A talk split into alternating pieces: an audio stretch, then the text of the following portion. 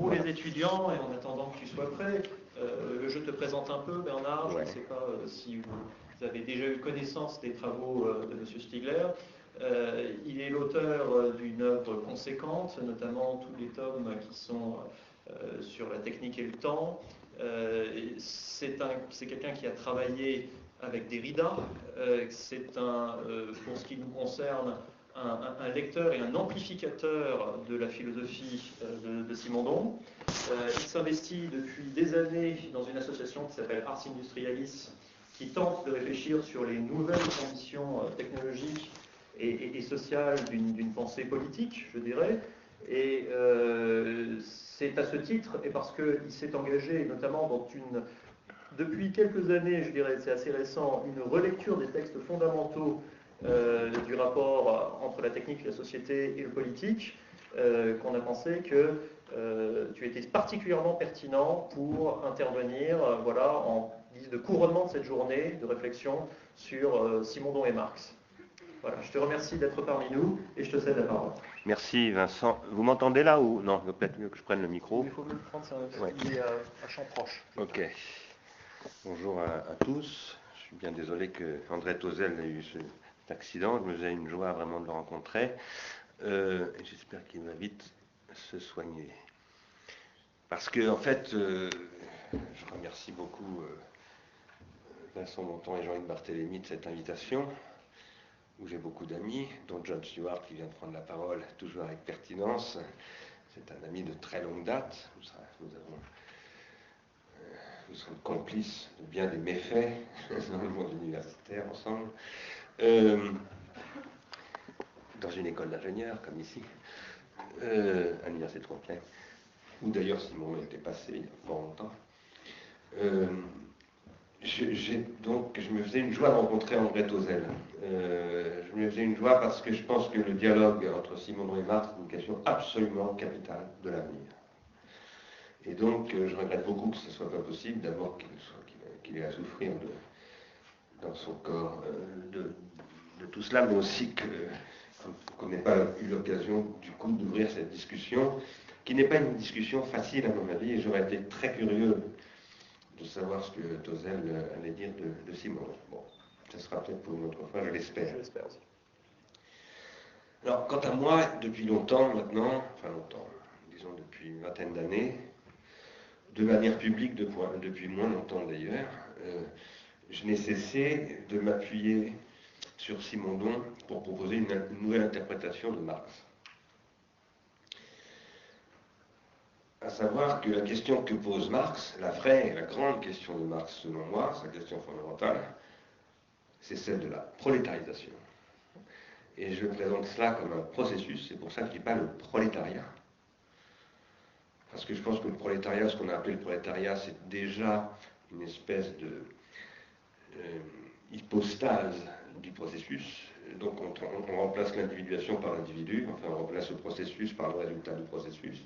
Ce qui m'intéresse, c'est la prolétarisation, telle que, à travers Simondon interprétant Marx, et Simondon est évidemment un lecteur de Marx et un commentateur de tout premier rang de Marx. Marx joue un rôle de toute évidence fondamental dans sa pensée de l'industrie, en particulier, le travail aussi, on va y revenir.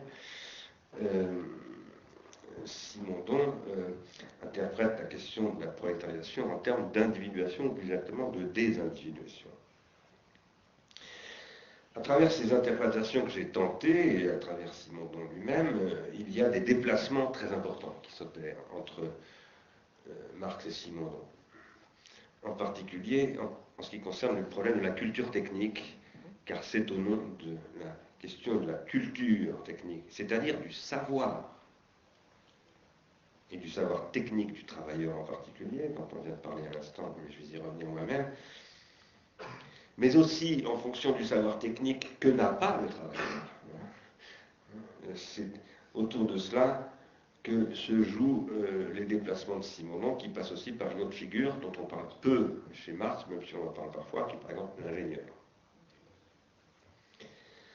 Cette question de la prolétarisation, c'est-à-dire donc de la désindividuation, selon moi, c'est comme ça qu'il faut l'interpréter, s'inscrit chez Simondon dans le projet bien connu de fonder ce qu'il appelle une mécanologie. c'est-à-dire un discours, comme on en a parlé tout à l'heure, sur les machines, psychologie et sociologie des machines, ou sur la technique plus généralement, qui serait elle-même capable, cette mécanologie, de poser la question de la culture technique dans des termes nouveaux, qui ne sont pas du tout la question de la cité des sciences et de l'industrie, par exemple, hein, dont on a fait, puisqu'il y a une revue qui s'appelle culture, technique en France, qui est à l'origine en, partie du, projet de la Cité des sciences et de l'industrie de Paris, qui, à mon avis, a réduit la question de la culture technique à, une problématique étriquée par rapport à, celle qui était euh, ouverte dans Simondon. Il s'agit de poser la question de la culture technique dans des termes tout à fait nouveaux et qui seraient ces termes nouveaux capables de fonder cette culture technique, cette nouvelle culture technique. La question centrale de la technique, pour Simonon, c'est d'abord une question culturelle. Et euh, ici, évidemment, le culturel, il ne faut pas le prendre au sens où Michel Deguy dénonce ce qu'il appelle le culturel, le culturel de Jacques Lang, pour aller vite, ou euh, un certain nombre d'autres, euh, comme notre collègue de Paris 8, j'ai retrouvé son nom, qui parle de la démocratie culturelle, etc., etc., qui est un collègue de Jean louis d'ailleurs. Euh, je pense, euh, enfin, le, mot culturel ici chez Simon, il faut l'entendre dans son sens anthropologique, évidemment. Alors, on sait bien, je rappelle des choses connues ici, hein, pas connues de tout le monde, parce que tous les gens qui sont là ne sont pas des spécialistes de Simonon, mais pour ceux qui connaissent bien Simonon, excuse de devoir rappeler des banalités, de grandes banalités, on sait bien que Simonon identifie des stades de la culture technique. Et euh, dans ces stades de la culture technique, le stade industriel où se développe un processus de prolétarisation est un stade spécifique, qui joue un rôle très privilégié chez Simonon, il faut être clair, euh, ce n'est pas une eschatologie, ce n'est pas un accomplissement de l'essence de la technique, mais c'est quand même à partir de son époque industrielle que quelque chose de la technique se dit qui ne se disait peut-être pas auparavant.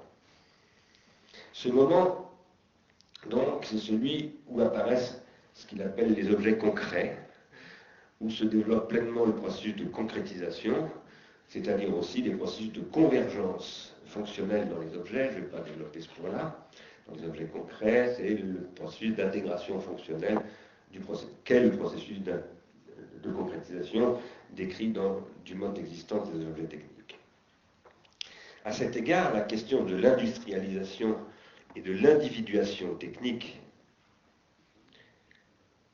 qui s'y présente comme une véritable tragédie, je dis comme une véritable tragédie parce que ce que montre Simondon dans ces passages, c'est que l'individuation euh, concrète de l'objet technique, c'est la désindividuation des êtres humains, en tout cas des travailleurs manuels. Hein. Donc c'est une tragédie, et Simondon, je pense, la présente comme telle, ce qui explique ce qu'il présente comme une désaffection, un désamour du progrès, hein. un progrès qui était largement partagé au XVIIIe siècle par tout le monde, en tout cas par toute la classe des travailleurs, qui tout à coup, avec les ludites, avec tous ces processus euh, liés aux luttes sociales, à la prolétarisation des travailleurs manuels, va créer une tension entre le devenir technique et le devenir social, hein, une opposition entre le devenir technique et le devenir social. Euh, tout cela est induit, pardon, tout cela d'abord surdétermine le, le, sort politique et culturel de l'industrie, c'est-à-dire qu'il dit c'est ça qui va inscrire finalement la question du devenir politique de l'industrie à l'intérieur d'un conflit entre le capital et le travail, qui est selon lui une mauvaise façon de poser les problèmes. Et d'autre part, c'est inscrit tout cela sous la question de la standardisation. La standardisation constituant, j'avance des choses un petit peu risquées là, mais euh, je vous signale que je suis conscient du caractère peut-être pas tout à fait outrancier, mais peut-être un petit peu excessif du propos, une sorte d'ontologie industrielle des objets techniques. La standardisation qui est quand même valorisée chez Simondon comme une espèce d'accomplissement de, la concrétisation, hein, à la séparation entre l'objet et la mesure par rapport à l'usager, c'est-à-dire à la relation à l'usager, est présentée comme une espèce d'ontologie indispensable et même salvatrice à travers l'industrie, qui n'est pas sans poser aujourd'hui certains problèmes. Je vais y revenir tout à l'heure, ça sera en fait euh, peut-être le, cœur de mon propos d'aujourd'hui. Dans cette interprétation de l'histoire industrielle et de son sens mécanologique, si on peut le dire ainsi, mais moi je dirais plutôt organologique, je vais y revenir tout à l'heure, juste pour préciser, ce que Simon appelle la mécanologie, moi j'appelle ça l'organologie, et pour moi l'organologie, c'est ce qui étudie les relations entre les organes psychosomatiques, c'est-à-dire ma main par exemple, mes yeux, mon, cerveau, etc., les organes vivants de l'être humain, les organes artificiels comme le micro que je tiens dans la main ou les lunettes que j'ai sur le nez, et les organisations sociales comme cette école d'ingénieurs qui m'accueille. Un fait humain implique toujours ces trois dimensions-là. C'est ce que j'appelle l'organologie. Je pense que c'est ça qui est à, l'horizon de ce que dit Simondon sous le nom de mécanologie, mais ce n'est pas tout à fait clair chez Simondon, et on va voir pourquoi. Donc à cet horizon-là, il y a évidemment un objet fondamental, fondamentalement économique et politique, donc un objet d'économie politique, à propos duquel, je parle de l'objet industriel, à propos duquel Simondon conteste donc la question centrale d'un point de vue politique soit celle de l'opposition du capital et du travail. J'ai tendance à penser qu'il n'a pas absolument tort. Je pense qu'en effet, on ne peut plus poser le problème, appelons cela de la politisation de la technique, dans le simple terme d'une opposition du capital et du travail tel que Marx et bien d'autres au XIXe siècle l'ont posé. Et en même temps, j'ai tendance à penser qu'il n'a pas tout à fait raison, pour autant. C'est-à-dire j'ai tendance à penser que le problème n'a pas été encore posé correctement. Pour préciser mon point de vue à cet égard, je dois préciser d'abord comment je comprends donc la prolétarisation chez Marx, à propos de laquelle j'incline à penser que Marx est lui-même hésitant sur son sens premier et son sens dernier. Et derrière cette question du sens que Marx accorde à la prolétarisation, Marx et nous-mêmes aujourd'hui, il y a un angle absolument fondamental qui est de savoir ce que veut dire révolutionnaire. Tout simplement puisque la prolétarisation, c'est ce qui produit, selon Marx, une situation révolutionnaire. Alors qu'est-ce que ça veut dire? Cette question-là, je l'ai un petit peu développée dans un livre qui vient de paraître, qui s'appelle État de choc. J'ai commencé à la développer, euh, ça n'est qu'un début, continuer le combat. Euh, j'ai fait un tout petit peu plus qu'elle évoquait, dans un chapitre en particulier où j'ai proposé de relire dans grande ligne pour le moment un chapitre des gros de comme on les appelle, mais on traduit en français les fondements de la critique de l'économie politique de Marx. Donc, le chapitre est consacré à l'automation. Dans ce chapitre-là, j'ai mis en question la façon dont Marx hérite de Hegel. Et donc, à mon avis, Marx ne pousse pas suffisamment loin la critique. Vous savez bien que Marx est un critique de Hegel, un vrai critique au sens philosophique du terme, c'est-à-dire c'est un Hegelien qui critique là d'où il vient. Lui considère que c'est une opération dialectique d'ailleurs. Pas pour moi, parce que moi je suis un simondonien de ce point de vue-là. Je ne pense plus dans les termes simplement dialectiques. Mais en tout cas, je pense que Marx ne va pas suffisamment loin dans sa critique de Hegel parce qu'il n'a pas, sur la question de la technique, un point de vue suffisamment avancé. Pour le dire euh, d'emblée, mais je vais développer tout cela euh, en détail, euh, Marx n'a pas sur la technique qu'il oppose, je vais vous montrer tout à l'heure, à Hegel, la dialectique hegelienne, comme étant précisément ce qui a permis de renverser l'idéalisme allemand en un matérialisme révolutionnaire, eh bien, et, ça passe par la technique, ça passe par la question de la pensée de l'extériorisation qui est le cœur de la pensée hegelienne. Hein, la phénoménologie de l'esprit, c'est l'extériorisation de l'esprit. Sauf que Marx dit, mais ce n'est pas l'extériorisation de l'esprit, c'est l'extériorisation du corps dans la matière. L'esprit, ça n'est pas l'esprit, l'esprit, ce n'est que la vie des corps. Et c'est ce qui relie ces corps. Cela étant, donc, ça c'est le point d'entrée, à mon avis, fondamental, il y en a bien d'autres, c'est le point principal d'entrée de Marx dans la critique de Hegel et de l'idéalisme. Mais c'est un point insuffisant parce que je pense que Marx lui-même a encore un point de vue naïf sur la technique, dans la mesure où son point de vue sur la technique n'est pas pharmacologique.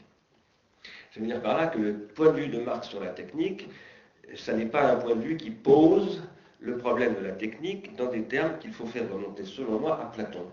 À savoir que la techné est toujours empoisonnante et salvatrice. Et que c'est ça, la politique, c'est ça, euh, penser philosophiquement aussi, c'est être capable d'articuler la toxicité, euh, ce que chez Hegel on appelle le négatif, euh, avec la curativité et que j'appelle moi la pharmacologie positive, c'est-à-dire quelque chose qui est capable de renverser le processus d'extériorisation en tant qu'il est aliénant, prolétarisant, en un processus d'extension des capacités de quoi? Du désir. Et du désir, j'entends ici pas simplement au sens de Spinoza, mais bien au sens de Freud et de Lacan. Alors, de ce point de vue-là, je dois faire remarquer à mes amis présents ici et à ceux qui ne sont pas mes amis mais qui me font l'amitié d'être là, pas mes amis parce que je ne les connais pas, mais et qui s'intéressent à Simonon s'ils sont là, que chez Simonon lui-même, cette question n'est pas du tout claire. Il n'y a pas de pharmacologie de la technique chez Simonon à proprement parler.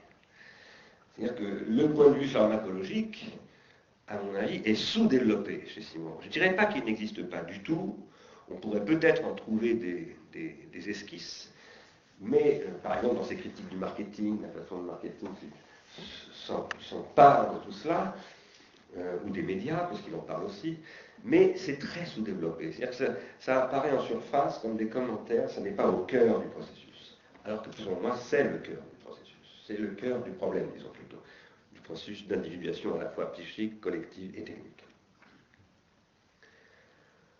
Plus généralement d'ailleurs, ça, mes amis ici présents savent très bien ce que je pense, ils ne sont pas toujours complètement d'accord avec moi, mais en particulier Vincent, mais euh, je pense que le statut de la technique chez Simonon n'est pas tout à fait clair, d'une façon générale.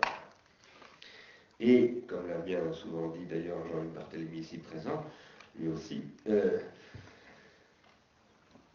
Simonon souligne le caractère mnésique de la technique à maintes reprises, très longuement, d'ailleurs, juste après son commentaire de Marx et sa critique d'opposition entre le capital et le travail sur la technique, il parle de caractère mnésique, de surface d'enregistrement de la technique, il revient ensuite quand il parle du trans individuel.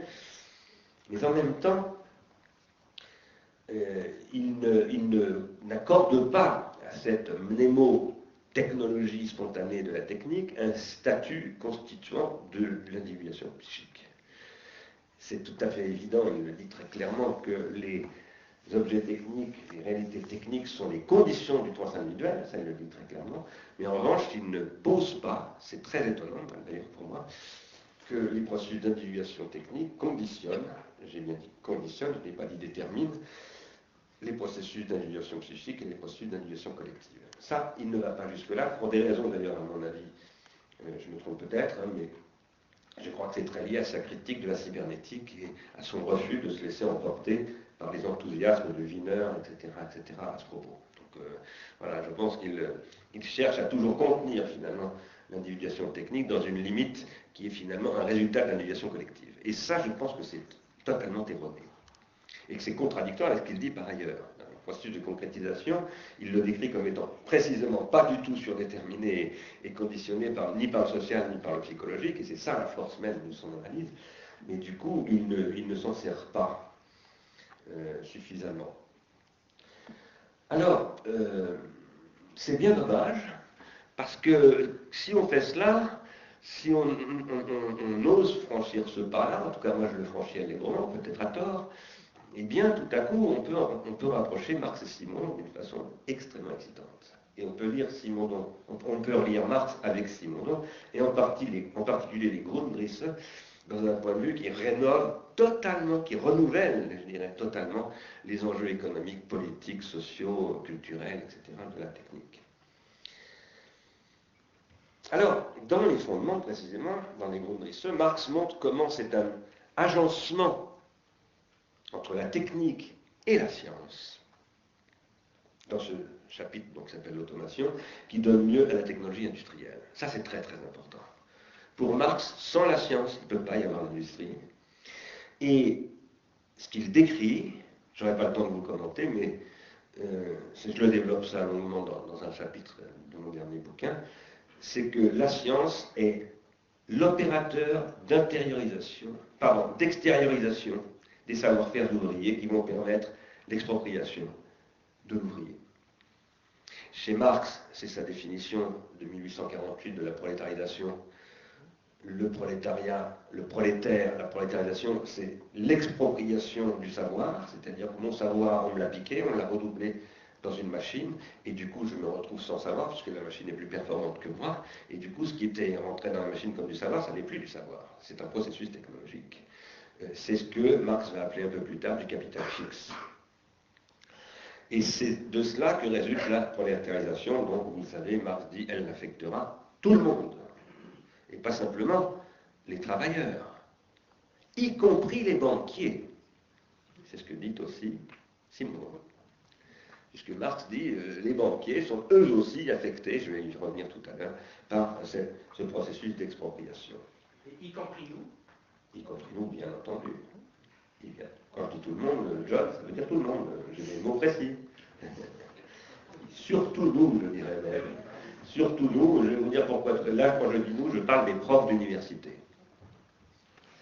Qui ont, et aussi des étudiants, mais ils sont moins prolétarisés que nous, qui ont une responsabilité historique face à cette situation et qui refilent la patate chaude aux politiques sur lesquels ils se déchargent en disant c'est leur faute. Non. Si les politiques sont pas bons, c'est parce que nous ne sommes pas bons. Alors, j'affirme régulièrement devant des militants ouvriers cette idée que la prolétarisation, c'est une perte de savoir. Et en général, ça contrarie beaucoup euh, mes amis euh, militants ouvriers quand je dis cela, parce que ça veut dire qu'ils entendent ça comme finalement, euh, vous êtes crétinisés, vous les prolétaires, vous les ouvriers. Sauf que chez moi, prolétaire n'est pas du tout synonyme d'ouvrier et que je considère que je suis largement aussi prolétarisé qu'eux. Donc, euh, ils ne comprennent souvent pas ce que je suis en train de dire. Je ne suis pas du tout en train de dire que le monde du travail n'est plus pertinent pour porter des luttes sociales révolutionnaires. Ce que je suis en train de dire, c'est que la question, ce n'est pas celle-là, effectivement. Donc de ce point de vue-là, je suis tout à fait Simon Ce n'est pas simplement la question de l'opposition du travail et du capital, c'est bien plus compliqué que cela. Qu'est-ce que désigne donc la prolétarisation chez Marx, au début, en tout cas dans le premier Marx, parce que comme vous l'avez dit dans le dernier, c'est beaucoup moins clair cela désigne la régression du statut social de l'ouvrier prolétarisé au statut non plus de l'ouvrier qui œuvre, mais du désœuvré qui est employé et qui ne travaille plus. Si par travail on entend ce que Hegel décrit du travail, le travail n'est pas l'emploi. Faut faire très attention quand on emploie le mot travail à bien réfléchir de quoi parle-t-on? Et c'est pour ça que John a raison tout à l'heure de soulever ce problème. On parle du travail ou on parle de l'emploi Ce n'est pas du tout la même chose on peut très bien être employé sans travailler. Parce que le travail, c'est un processus d'individuation. Travailler, c'est précisément ne pas être employé. Être employé, c'est se désindividuer. C'est ce qu'a si bien décrit Simone Veil dans ses écrits quand elle est passée chez Alstom comme ouvrière et qu'elle a fait l'expérience de la désindividuation comme une expérience de destruction de l'attention.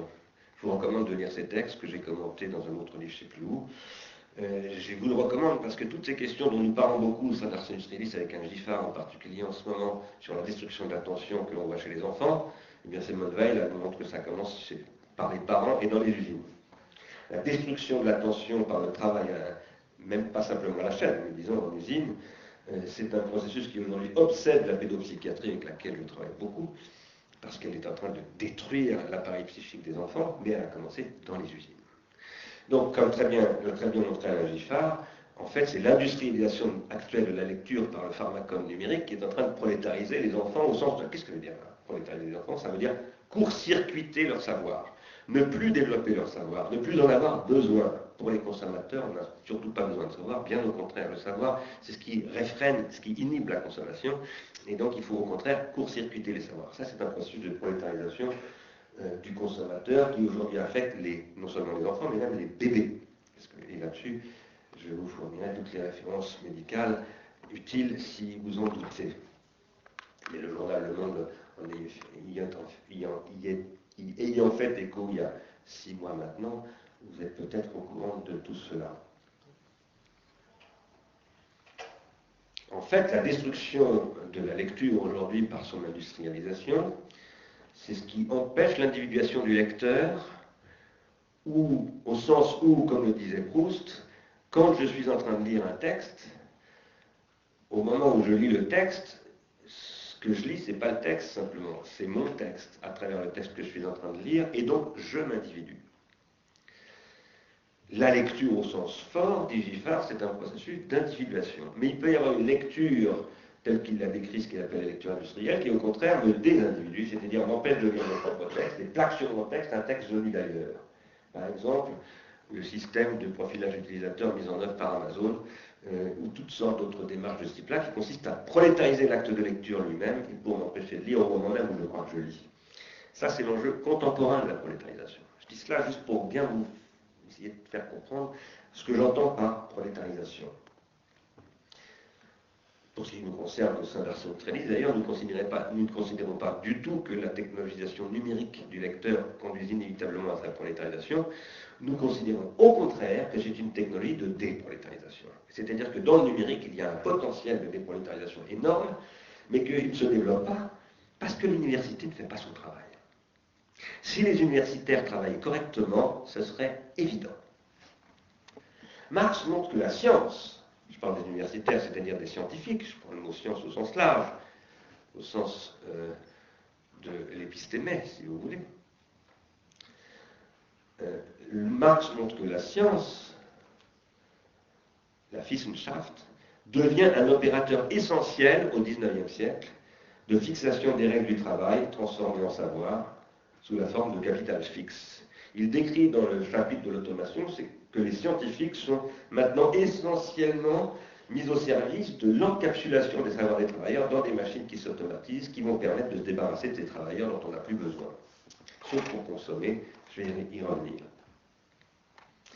De ce point de vue-là, Marx nous dit, en 1857, que la science est mise au service du pouvoir que le capital exerce contre, contre le travail, que littéralement il détruit. C'est en 1857 que Marx pose le problème de la destruction du travail par le capital, qui conduit à un paradoxe du capital, qu'il appellera plus tard la baisse tendancielle du taux de profit. C'est là que le problème est posé.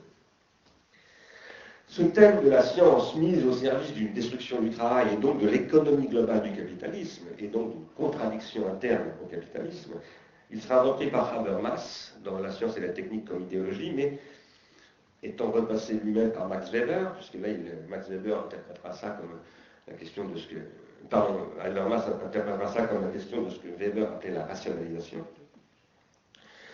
Et à mon avis, cette problématisation par Habermas est un peu superficielle. Elle est intéressante, mais elle reste très superficielle. Et c'est une des limites de l'école de Francfort sur ces questions-là. L'école de Francfort a porté ces questions, mais je pense qu'elle ne les a pas portées du tout suffisamment loin. Cette question de la science et de son rapport à l'économie politique est restée très largement sous-estimée dans ce que Marx en a dit à cette époque. Et je pense qu'aujourd'hui, on interroge très peu cette question. Althusser avait tourné autour de cela, mais d'abord, je ne suis pas sûr qu'il était rentré dans le cœur du problème. Et en tout cas, tout cela a été pudiquement remis sous un voile de dissimulation euh, des bijoux de famille, si j'ose dire. Ne cachez ce sein que je ne saurais voir. Voilà, c'est le sein du problème. C'est même le sein des seins du problème, si je, je dire ainsi, excusez-moi, de cette boutade ridicule. Et ça a amené à toutes sortes de malentendus qui font système avec une mécompréhension profonde de ce que c'est que le prolétariat et la prolétarisation. Dont un des élèves de Althusser, qui s'appelle Rancière, est un exemple typique. La nuit des prolétaires parle de tout sauf des prolétaires. Il n'y a pas un seul prolétaire dans, la nuit des prolétaires, il n'y a que des ouvriers, et précisément les ouvriers ne sont pas des prolétaires. Et c'est ça qu'avaient très génialement vu Marx et Engels, qui sont oubliés ensuite, c'est-à-dire qu'il faut bien expliquer que si euh, et peut-être Althusser lui-même euh, fait cette confusion, c'est parce que Marx lui-même l'a faite. Dans le Capital, c'est plus du tout clair.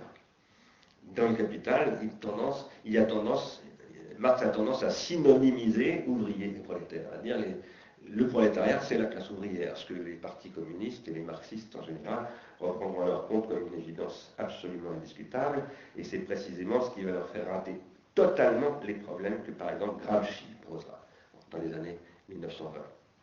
Parce que Gramsci ne voit pas les choses ainsi, c'est évident. C'est parce qu'il ne les voit pas ainsi qu'il est un nouveau penseur euh, qui renouvelle profondément ce que c'est que la question posée par Marx. Quoi qu'il en soit, c'est la science qui contribue à ce que Simon appelle la concrétisation des machines.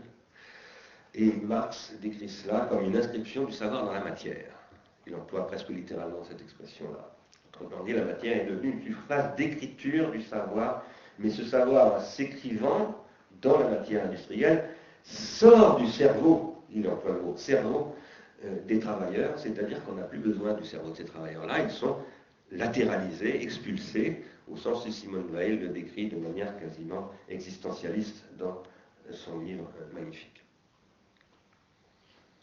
Si on prend ce que je viens de dire au sérieux, et je vous y invite chaleureusement, alors,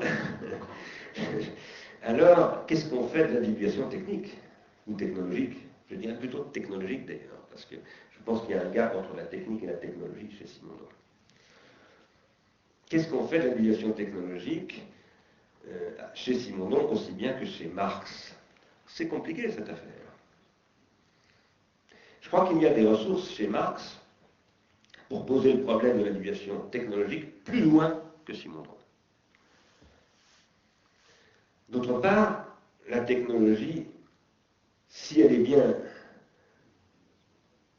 ce qui consiste euh, à mettre la science au service de l'externalisation des savoirs dans les machines, pose la question d'une nouvelle épistémie, d'une nouvelle critique de la science, ou de ce que on appellera euh, plus tard, après Habermas, la technoscience précisément.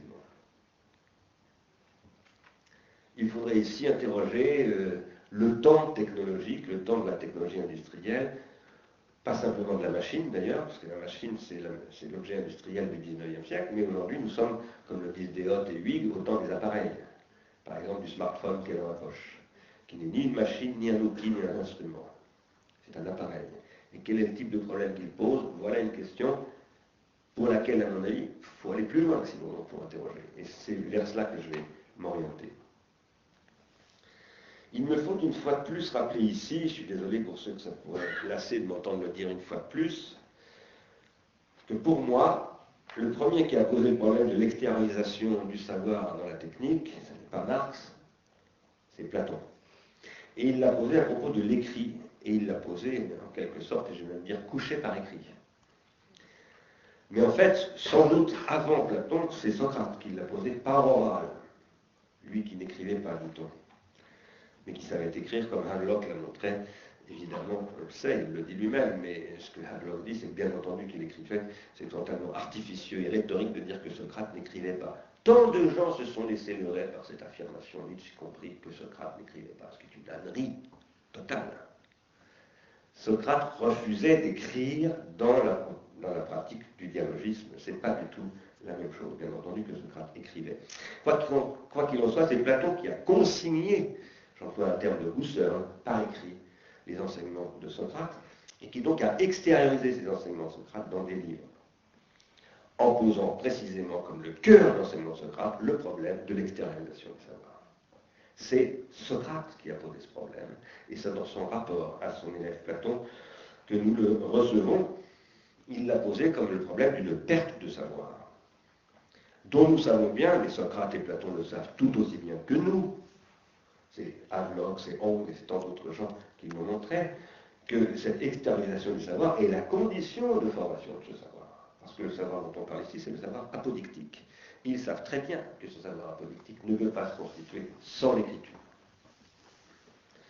Dès lors, il pose le problème de ce que j'appelle moi, et ça je le dois évidemment à Derrida, même si je ne lis pas cela exactement comme Derrida aujourd'hui, il pose le problème de ce que j'appelle la pharmacologie de l'extériorisation. C'est ça l'enjeu dont je soutiens pour ma part qu'elle doit s'appuyer sur une organologie, cette pharmacologie. C'est-à-dire sur l'équivalent de ce que le jeune Marx, dans les années 40, a écrit sous le titre de l'idéologie allemande, c'est-à-dire la critique de la métaphysique que lui appelle la philosophie.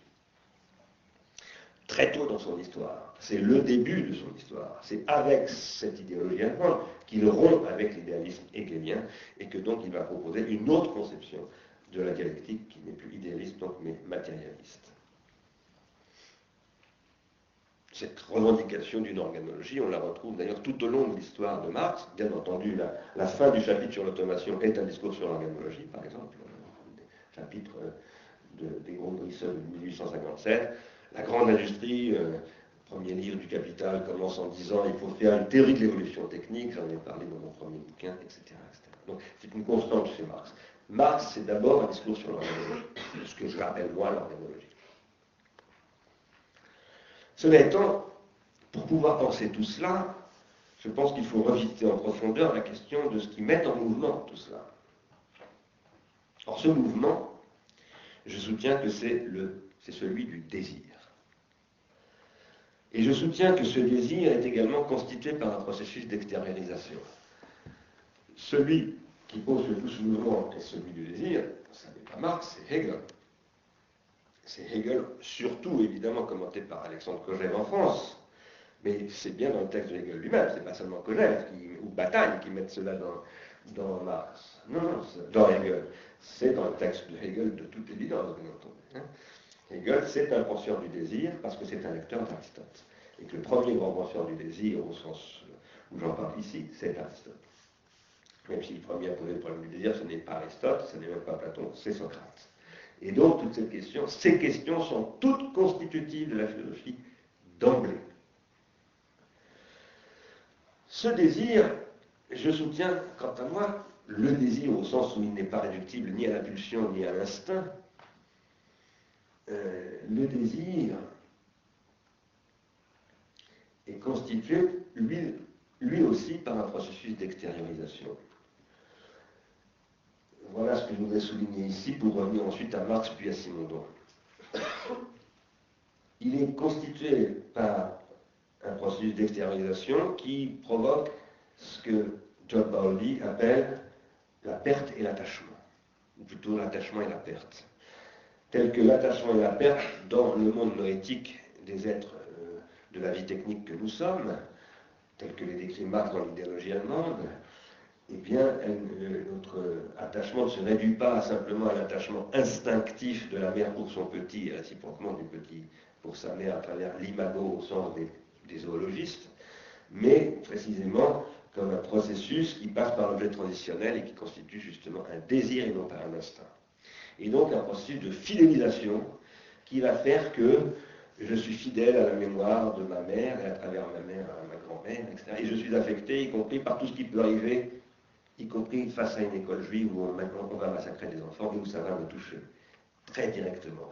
Cette question de la pitié que pose Rousseau pour la première fois dans ces termes, elle suppose un désir qui lui-même est capable de se projeter dans un, horizon, de fidélité qui a toujours déjà dépassé ma, sphère strictement euh, vitale et qui constitue ce que dans une langue qui est celle de la philosophie idéaliste, par exemple, on appelle l'esprit. Esprit qu'on emploie aussi dans le monde euh, religieux. La construction d'un tel espace, nous enseigne Winnicott, car c'est en fait, évidemment, chez lui que ça se produit, suppose un objet transitionnel, c'est-à-dire une extériorisation dans un artefact sans lequel le désir ne peut pas se constituer. Sujet que la psychanalyse a très largement ignoré euh, jusque tout récemment encore. Autrement dit, la question de l'extériorisation des savoirs et donc de la prolétarisation qu'elle induit ne concerne pas seulement les savoir-faire et le travail, elle concerne par exemple les savoirs-vivre, la sphère intime, la construction du désir. On peut prolétariser la mère et l'enfant, on peut détruire leur désir, on peut les rendre fous par même occasion, parce qu'un être humain qui n'a pas de désir devient fou et dangereux. Et on peut aussi, comme le disait John tout à l'heure, John Stewart, on peut court-circuiter euh, non seulement les savoir-vivre, qui sont produits par le désir, mais les savoir-penser au sens de la rationalité, c'est-à-dire qu'on peut court-circuiter les savoirs théoriques, les savoirs formalisés, les savoirs scientifiques eux-mêmes, c'est-à-dire faire en sorte que ces savoirs scientifiques soient finalement autoproducteurs à l'intérieur d'une technée où il n'y a plus d'individu désirant pour désirer le savoir. Problème posé par Hegel dans la préface à la sociologie de l'esprit.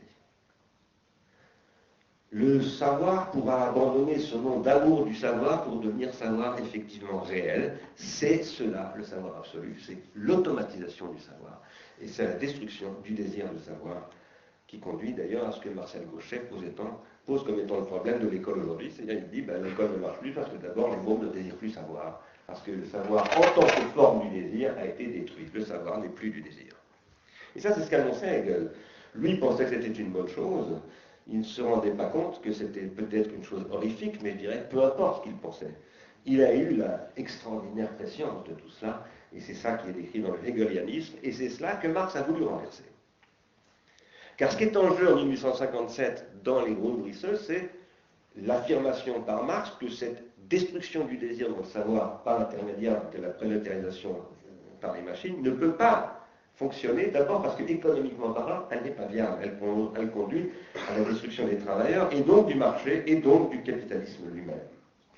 Et ça, il faut le reprendre, ce sujet, aujourd'hui, en passant d'ailleurs par la critique de Schumpeter, qui était à l'horizon de ce que disait tout à l'heure Franck Murray, parce que derrière tout cela, il y a ensuite un siècle de théorie d'économie industrielle du XXe siècle qu'il faut revisiter à partir de ces problèmes. Ces problèmes qui doivent intégrer la question freudienne de la construction de l'appareil psychique. L'appareil psychique de l'enfant, et donc de son désir, suppose un processus d'extériorisation et d'intériorisation. Donc la question qui est derrière tout cela, et qu'à mon avis Simondon a largement négligé, c'est le problème de l'intériorisation. Ces questions-là, Simondon les rend pensables à partir du moment où il pose le problème du transindividuel comme étant foncièrement conditionné par la stabilité et la métastabilité, enfin non, en l'occurrence, ce n'est même pas la métastabilité, c'est bien la stabilité de l'objet technique. Précisément, ce n'est pas la métastabilité. L'objet technique a une stabilité qui permet de construire une métastabilité sociale sur la stabilité qui est fondée et rendue possible par l'extériorisation technique. Ça, c'est la base même de la théorie simondonienne. Mais ce que Simondon rend ainsi pensable, lui-même ne le pense pas. J'ai essayé de l'argumenter longuement ailleurs, donc je ne vais pas y revenir. Il ne le pense pas parce qu'il est confronté au problème de ce qu'il appelle, c'est dans la revue philosophique que j'ai développé ça, l'unité magique. Et je pense que son discours sur l'unité magique, qui est donc la deuxième partie, le euh, début de la deuxième partie du mode d'existence des objets techniques, empêche Simondon de penser ce qu'il appelle l'ontogenèse comme étant à la fois une sociogenèse, une psychogenèse et une technogenèse. Pour le dire dans les termes que j'ai proposés ici et là, et tout à l'heure, Simondon permet, permet de penser une organologie générale, mais en fait, il ne suffit pas pour produire une telle organologie générale. Pour une raison précise, qui est qu'il n'accorde pas à l'individuation technique le statut qu'elle devrait avoir. Et ça, c'est ce qui apparaît donc dans son interrogation de ce qu'il appelle l'unité magique. J'ai essayé de montrer dans euh, la revue philosophique, il y a 3-4 ans maintenant, avec euh, mes amis Vincent et Jean-Hugues ici présents, qui étaient à l'origine de ce numéro, que Simondon, en fait, lorsqu'il parle de l'unité magique et du passage de l'unité magique à, disons, à ce qu'on pourrait appeler les grands empires, euh, aux sociétés urbaines, etc., euh, il ne pose pas le problème de ce que j'appelle moi la dramatisation. C'est-à-dire qu'il ne voit pas le rôle que joue en particulier l'extériorisation sous forme de mnémotechnologie telle que l'écriture dans la construction de ces processus euh, d'individuation collective d'un nouveau genre qui apparaissent après le néolithique. Si j'y insiste, je ne vais pas le développer, je n'ai pas le temps. Et puis si ça vous intéresse, allez lire la revue philosophique. Mais si j'y insiste ici, c'est parce que la question de la grammatisation est aussi, qui est un processus, hein, c'est aussi celle qui rend possible la pensée de la prolétarisation. Et là, je reboucle ce que je disais tout à l'heure sur Socrate, Platon et l'écriture. La grammatisation, c'est un concept qui a été développé par Sylvain Auroux, pour décrire l'apparition de tagrammata, des, lettres, euh, comme étant la spatialisation du temps de la parole. Mais moi, j'ai donné à cette conception une extension beaucoup plus ample, puisque je fais commencer la grammatisation au moins au cours du paléolithique supérieur. Chaque fois, à chaque fois qu'il y a un processus d'extériorisation sous forme de discontinuité spatiale de cycles continus de la vie humaine, par exemple avec des os incisés tels que les analyses André Leroy-Gourand en 1964 dans premier temps du geste et de la parole, ou dans le deuxième, je ne me souviens plus, on a fait un processus de grammatisation. Ça commence il y a probablement au moins 30 000 ans, peut-être même 300 000 ans. Euh, si on suit des hypothèses de Laurent Gourand, c'est plutôt à l'époque de Néandertal que ça commencerait.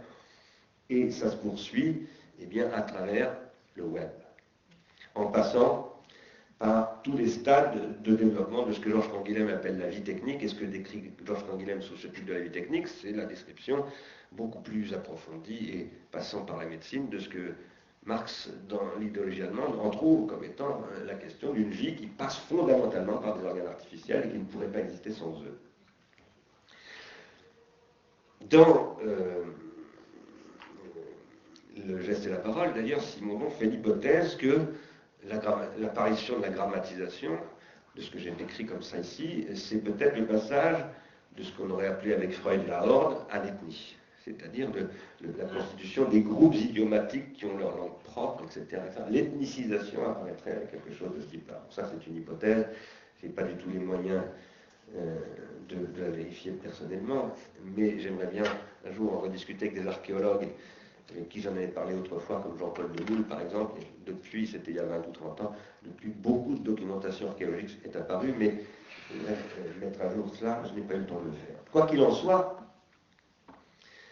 la grammatisation apparaîtrait, dans ce que je viens de vous dire, de manière absolument attestée, à mon avis, il y a au moins 30 000 ans, à l'époque, par exemple, de la grotte Chauvet, probablement avant, mais elle n'apparaît que sur la base d'une extériorisation primordiale bien plus ancienne, qui a 2 millions d'années, et qui est cette extériorisation primordiale euh, déjà à l'œuvre dans le processus d'individuation psychique et collective.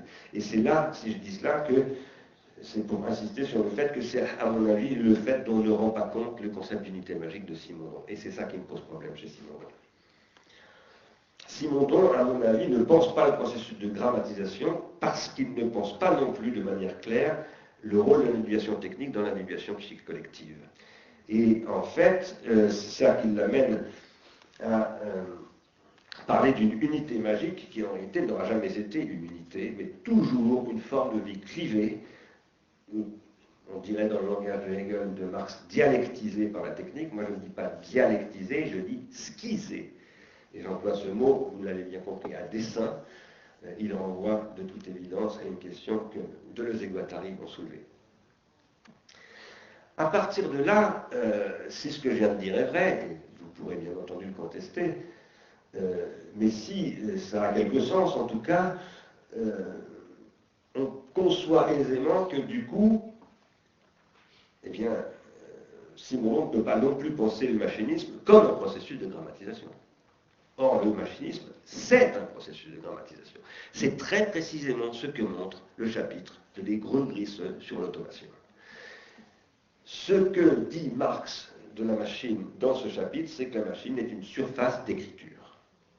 Une écriture du savoir hors de l'appareil psychique du sachant, tel que reprendra d'ailleurs Jean-François Lyotard dans La condition postmoderne. L'extériorisation du savoir hors dehors du sachant. C'est ce qui rendra possible, dit Lyotard, la société postmoderne comme marchandisation du savoir.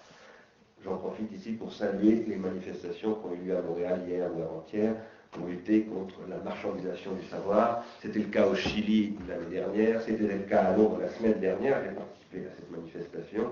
Et c'est un grand mouvement qui se met en œuvre du côté des étudiants aujourd'hui pour lutter contre un processus extrêmement dangereux pour le savoir.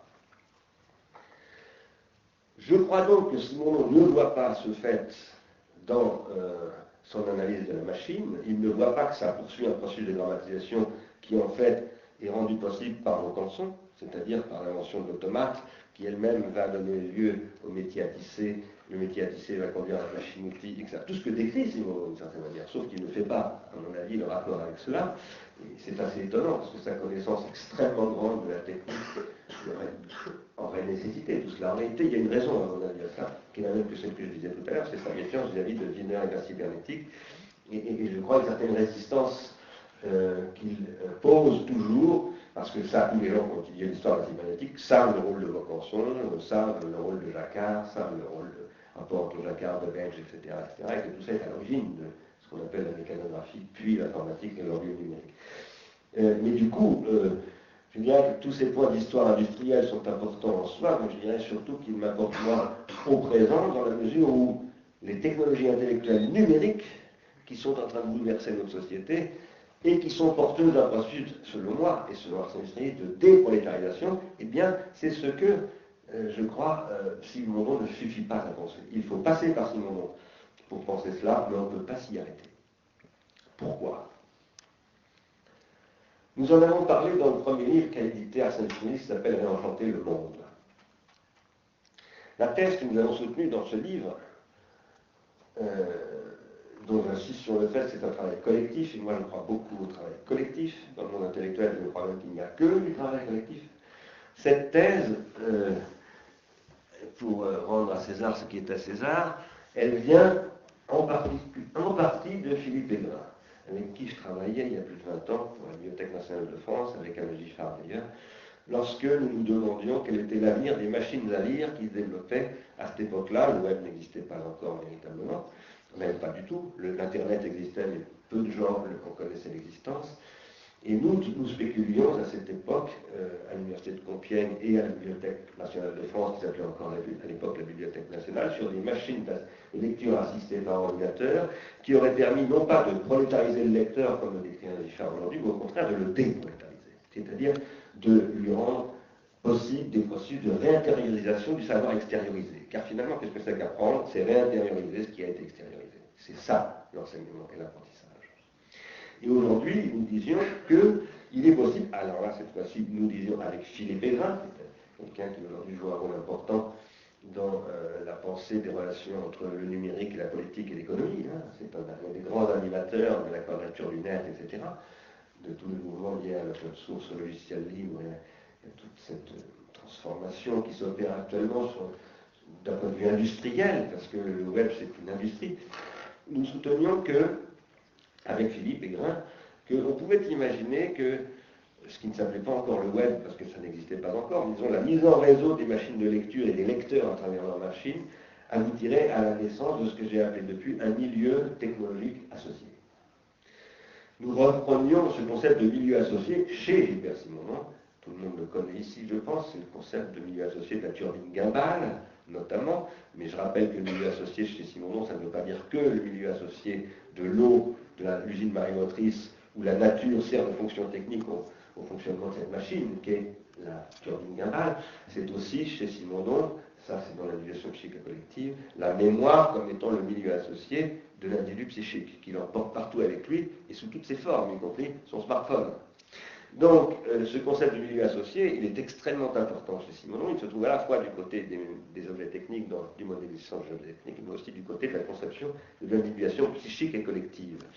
Et c'est ça qui fait le lien entre les trois types d'individuation qu'à mon avis, Simonon lui-même n'a pas fait. Mais en revanche, ce que nous avons essayé de faire, nous, avec Aigrin, ça consistait à dire que là où Simonon a posé le problème d'un milieu techno-industriel associé, qu'il appelait un milieu géographique, techno-géographique. Et en donnant l'exemple de la turbine Gimbal, mais aussi en se référant à bien d'autres aspects dont la machine la, la, locomotive et du milieu technographique organisé par les rails, les voies ferrées, etc., etc., il fallait raisonner, disions-nous avec les grains, en termes de géographie humaine. Et il fallait penser, euh, non pas ce qu'on appelle aujourd'hui le crowdsourcing, parce que le problème, ce n'est pas la foule, l'individuation collective ne se réduit pas à la foule précisément. Mais en revanche, euh, parce que la, foule, pour moi, elle connote toujours ce qui est décrit dans la maçon psychologie de Freud, par exemple. Hein. Mais en revanche, la mobilisation d'un milieu géographique humain, comme on parle de la géographie humaine, capable de participer à une individuation du système techno-industriel, délibéré, débattu, publiquement constitué, et faisant l'objet donc de processus d'intériorisation et d'extériorisation critiquement constitués. Ce qui constitue l'horizon de ce que j'ai appelé dans le troisième tome de la technique et le temps une nouvelle critique. Si je vous dis cela, c'est pour aller vers ma conclusion, je ne sais pas euh, combien de temps il me reste. Euh, euh, si je vous dis cela, c'est parce que sur ce point-là, je vais m'inscrire un petit peu en faux, à la fois contre Simondon et contre Marx. Je pense que Simondon par une certaine conception de la standardisation, rend impossible la pensée de ce qui se produit aujourd'hui avec les technologies numériques, qui vont bien au-delà de la standardisation. Il y a bien entendu de la standardisation. On a fait l'honneur d'inviter dans un mois à Lyon au sommet mondial du web, j'en suis extrêmement fier, le Tim Berners-Lee, qui est le grand standardiseur des métadonnées et des données mondiales, celui qui a construit l'espace public du web, et ça, c'est un processus de standardisation et de normalisation industrielle de toute évidence. Le W3C, c'est une instance de normalisation et de ce point de vue-là, de standardisation.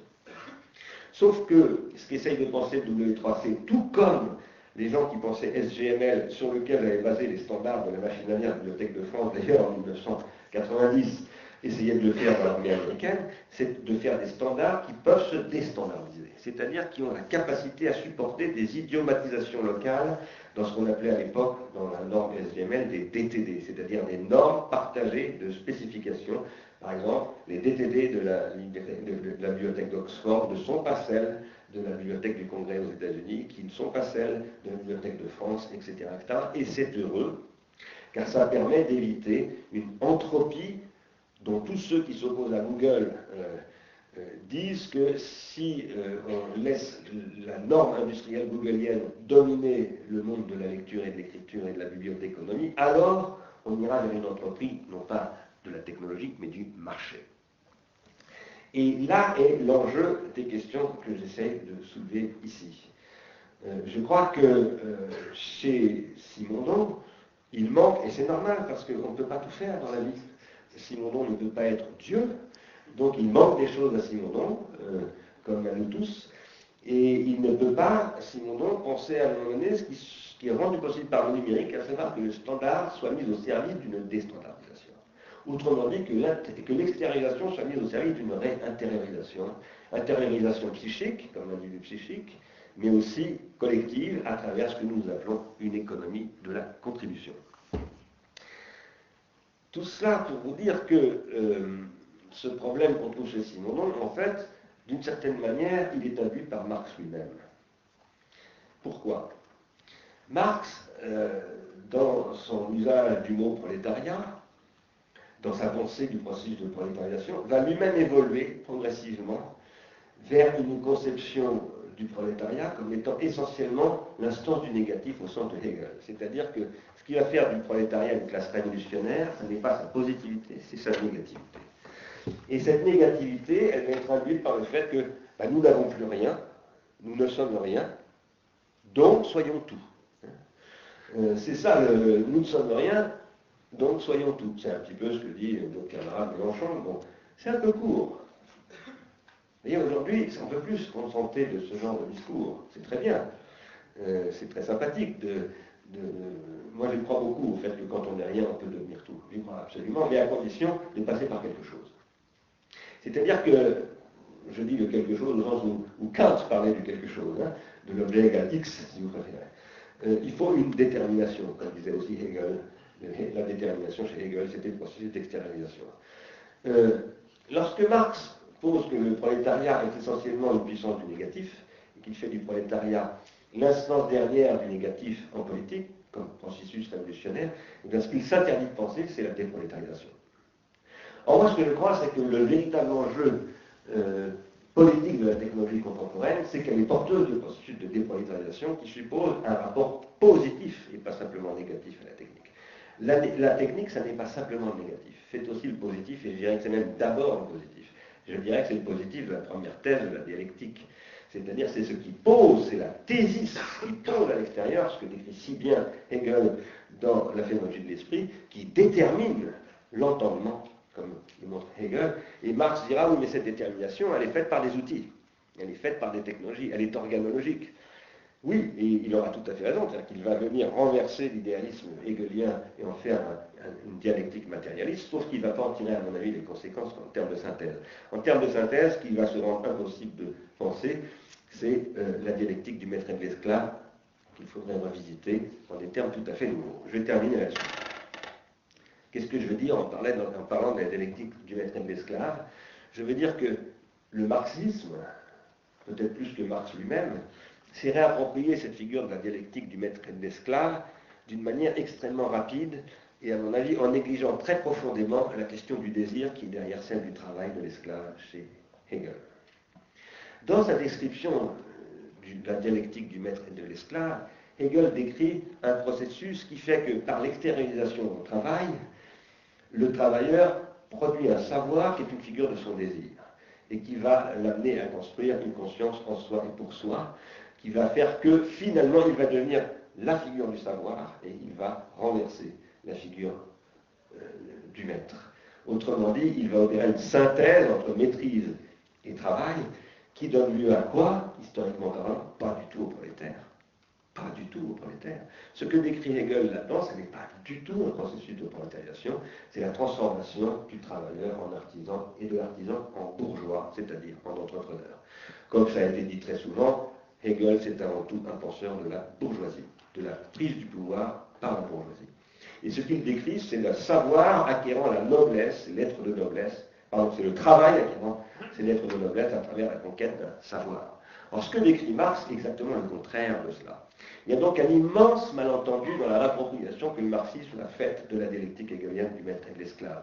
Car ce que décrit Marx, lui, c'est pas du tout la façon dont le travailleur va conquérir le savoir, c'est au contraire la façon dont la machine va priver le travailleur du savoir et va transformer le travailleur en un employé, ce qu'il appelle lui un salarié, qui n'est pas un travailleur, pas du tout un travailleur.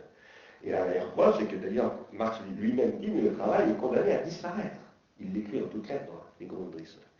Et ça, c'est ce que nous devons penser aujourd'hui. Pourquoi? Pas simplement parce que c'est une question très importante pour les études marxiennes, hegeliennes, simondoniennes ou, je ne sais quoi, des sociétés savantes académiques, mais parce que c'est l'enjeu de la sortie de la crise économique planétaire.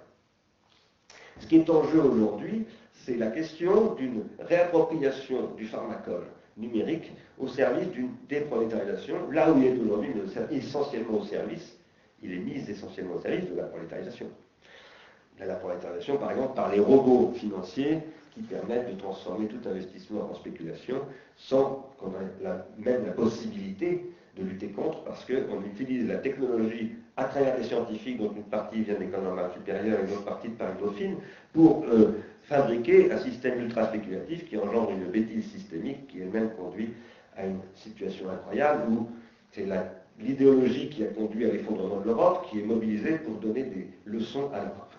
Et donc on est dans une situation acritique, je dirais acéphale, euh, c'est pas tout à fait au sens de bataille pour le coup, euh, absolument consternante, et qui fait que, bon, on voit la communauté, pas simplement des économistes français totalement euh, épatés comme un canard qui serait fait totalement privé non simplement de ses ailes, mais mieux, capable de courir sans sa tête.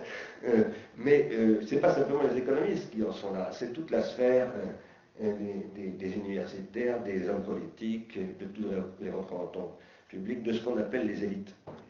Et ça, c'est fondé sur une mésinterprétation absolue de ce qui est euh, devenu l'héritage légal de Marx à travers le marxisme, et qui n'a pas vu tout ce qu'il faudrait en tirer pour aller au-delà avec les questions qui ont été posées par Hegel et Marx pour la première fois.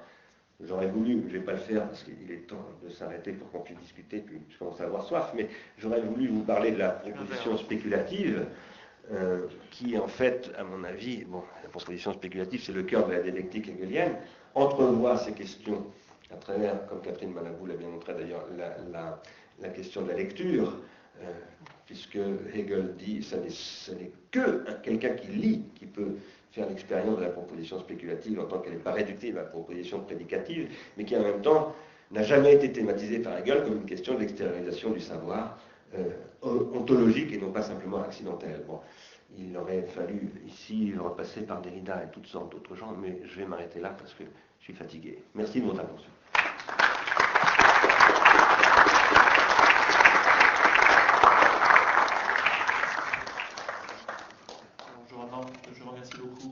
pour ce que je nommerais, en, empruntant un lapsus à Giovanni, euh, c'est remarques, c'est-à-dire cette lecture de Marx par, récurrence avec Simondon, qui euh, nous emmène dans des boucles spéculatives, euh, parfois vertigineuses, mais toujours suggestives, et qui nous amène à poser un certain nombre d'enjeux concrets, brûlants, qui se jouent maintenant dans l'actualité, mais justement en évitant les courts-circuits et en essayant de prendre des circuits plus longs. Alors je ne euh, vais, pas, euh, prendre tout ce qui a fait écho en moi dans ce que tu as dit. Je vais juste te dire que, euh, en tout cas, ça fait écho pour tous ceux qui ont assisté à cette première matinée, dans la mesure où énormément de choses qui ont été dites ce matin, finalement, se retrouvent aussi ici, hein, des, gros trisseurs, à l'influence de Gortz aussi dans, Radio Prolétariat, donc plein de choses. Et, juste pour, en guise d'interpellation, y compris pour les étudiants ici, euh, souligner, tu as sans doute lu ce livre de Matthew Crawford qui s'appelle Éloge du carburateur, et dans lequel il soulève comme toi le problème de la crise du désir de connaissance. Et dit, Aristote dit, c'est un désir naturel qu'a tout homme de connaître, mais ensuite il montre comment dans nos sociétés néo-industrielles, les universités ont transformer peu à peu leur finalité sans s'en rendre compte et étouffer ce désir. Parce qu'elles donnaient des diplômes pour sanctionner justement des apprentissages, des compétences et le fait que ce désir de connaissance était assouvi chez certains individus. Puis ces diplômes sont devenus euh, la marque simplement d'une compétition et donc leur travail n'était plus de transmettre des connaissances mais de délivrer des diplômes. Puis euh, ces diplômes sont donc devenus un simple signe de sélection puis cette sélection n'a même pas plus été la garantie de trouver un travail intellectuel intéressant.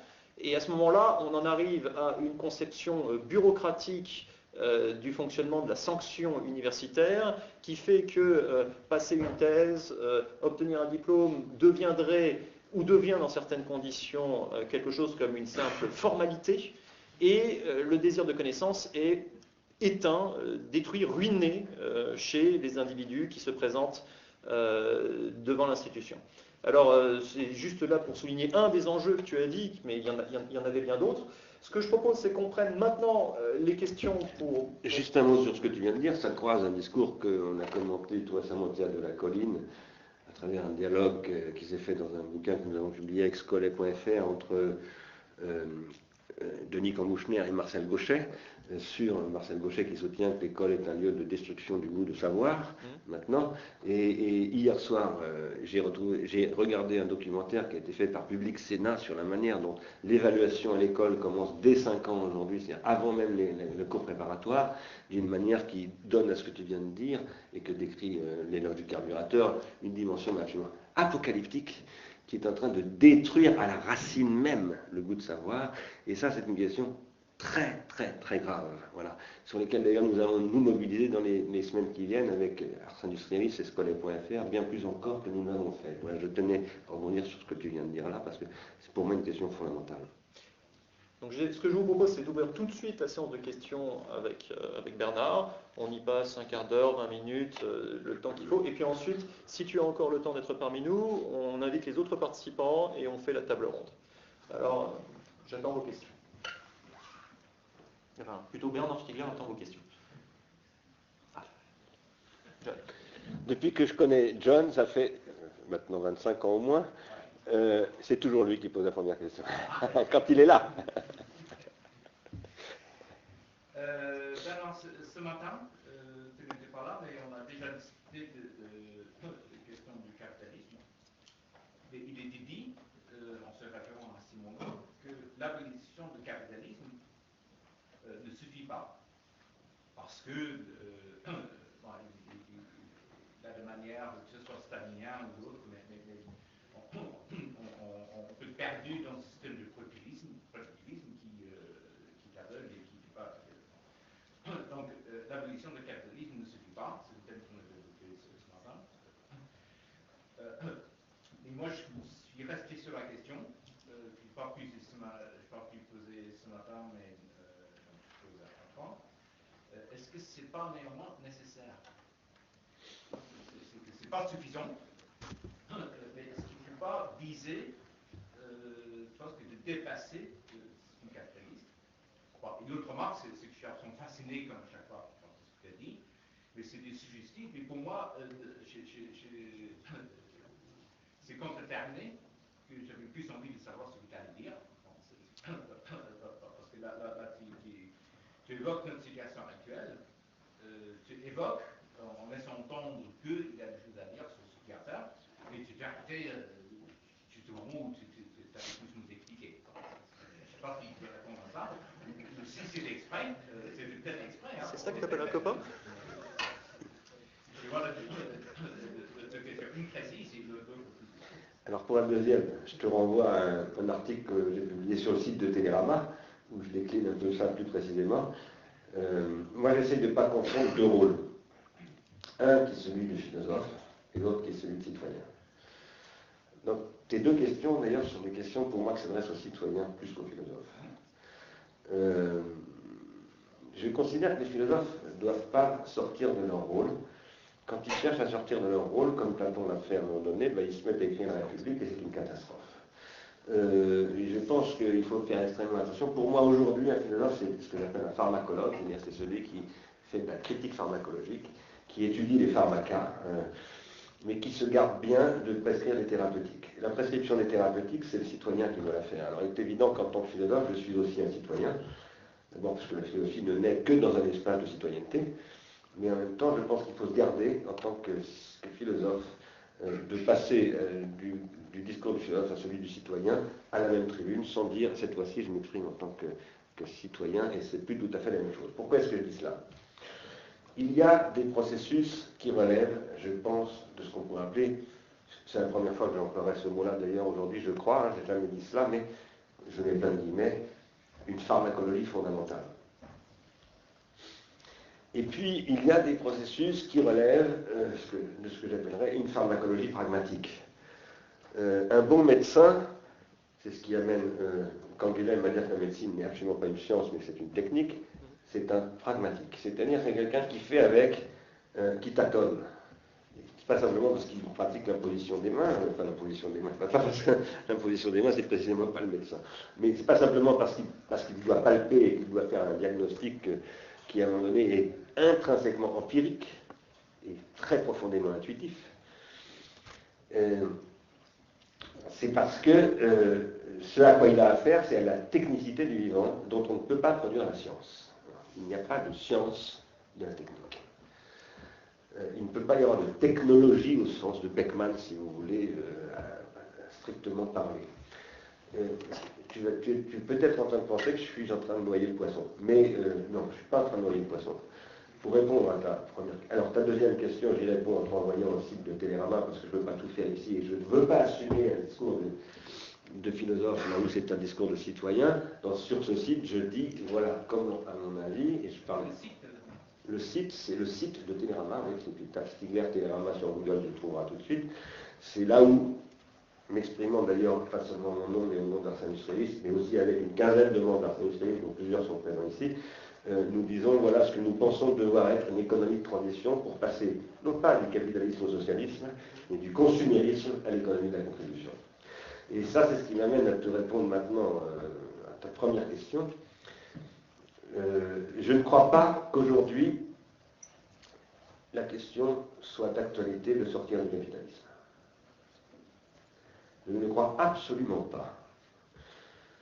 Je ne dis pas ça en disant qu'il faut protéger le capitalisme. Euh, même si je l'ai écrit et je le redis quand même, euh, le problème du capitalisme, c'est son caractère autodestructeur aujourd'hui, et que ce caractère autodestructeur du capitalisme, il est très problématique parce que, étant donné qu'il n'y a pas actuellement de modèle post-capitaliste euh, euh, capable d'organiser la société, l'après-capitalisme ne peut être que ou le fascisme ou la guerre mondiale. Donc je ne veux ni du fascisme ni de la guerre mondiale. Par conséquent, mon problème, ce n'est pas du tout de détruire le capitalisme, de me détruire. Ce n'est pas du tout la même chose.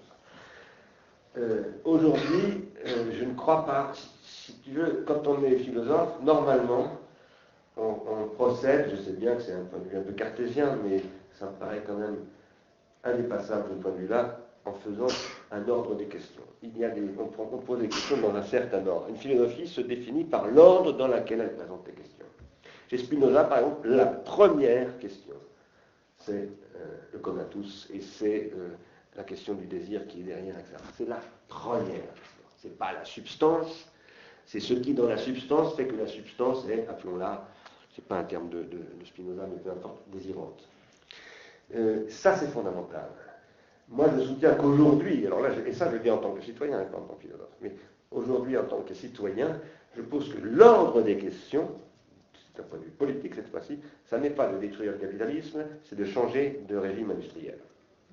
Et je donne souvent cet exemple, d'ailleurs, dans un livre qui n'est pas encore paru, j'en ferai un commentaire assez long. Robert Linard a analysé les discours de Lénine euh, en 1905 et de Lénine en 1920 sur euh, ce que représente Frédéric Taylor pour l'histoire du prolétariat et, du genre humain en général. En 1905, Lénine dit de Frédéric Taylor, en 1905 ou 1907 plutôt, que Frédéric Taylor, c'est l'expression diabolique du capitalisme incarné. Et en 1920, il dit que c'est la norme qu'il faut que nous appliquions au plein quinquennal. Donc, euh, et, il y a là la question, c'est d'ailleurs Gors euh, qui a posé ces problèmes en premier, il a, été, il a été évoqué ce matin, si j'ai bien compris. La, première question est là pour moi. Les, vraies questions, ce ne sont pas d'abord des questions de régime politique, c'est une question très importante, bien entendu, mais les régimes politiques sont eux-mêmes fondés sur des régimes technologiques et industriels. Je ne dis pas du tout que la technologie détermine les choses, hein, c'est pas du tout ce que je veux dire. Sinon, je ne parlerai pas de pharmacologie positive et négative. Je dis simplement que la technologie conditionne et ouvre des champs de possibilités de virtualité à l'intérieur desquels les décisions politiques peuvent être mises en jeu et aussi des décisions économiques.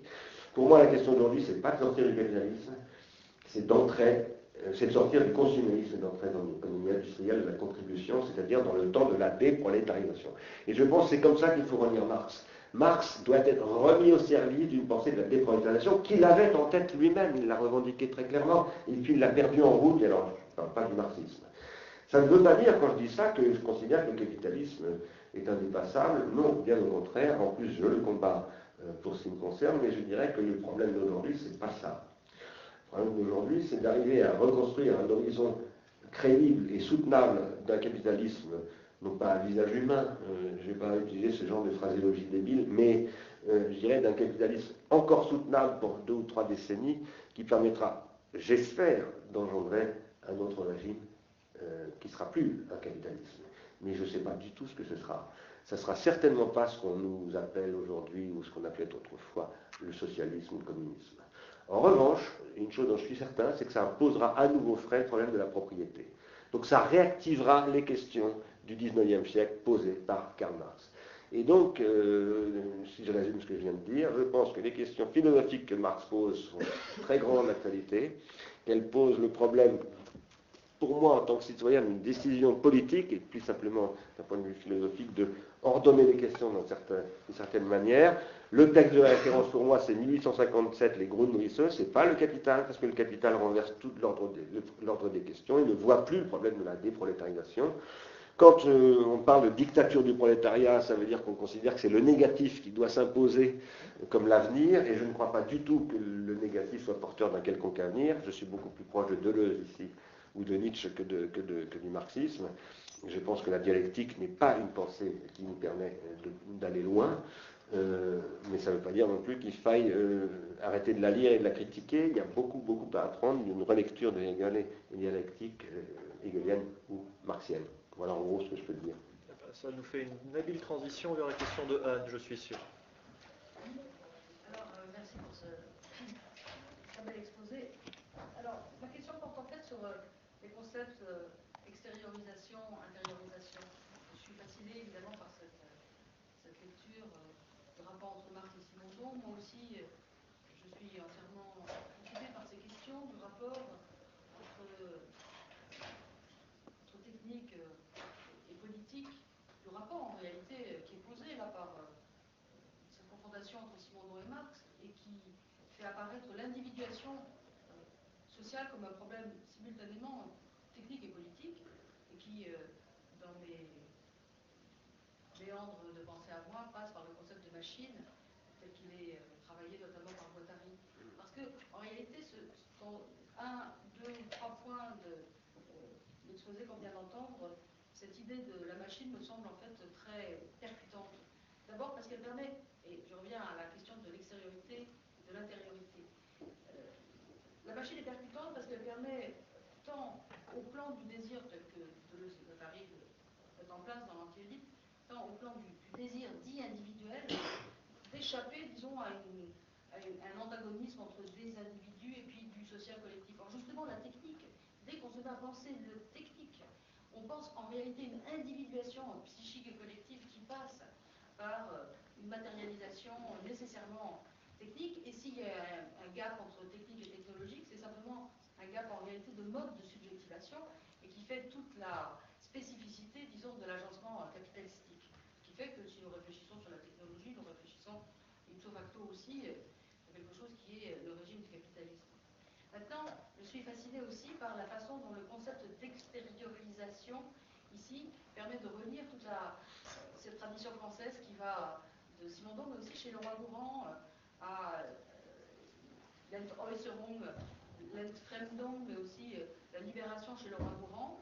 Et chez le roi Gourand, je trouve que malheureusement, on est dans une sorte de battement entre un individu humain qui sort ces organes et qui réussit par le bien de la technique à les mondialiser. Euh, sort son cerveau, ça donne l'ensemble de télécommunications, etc. Or, on part d'une conception qui est une conception spirituelle, individualiste, focalisée sur un, sur un corps humain. Or, il me semble que dans le dispositif de l'organologie, ce qui est passionnant, c'est d'échapper à euh, ce balancement entre de l'individuel granulaire et puis euh, du collectif plus ou moins stable.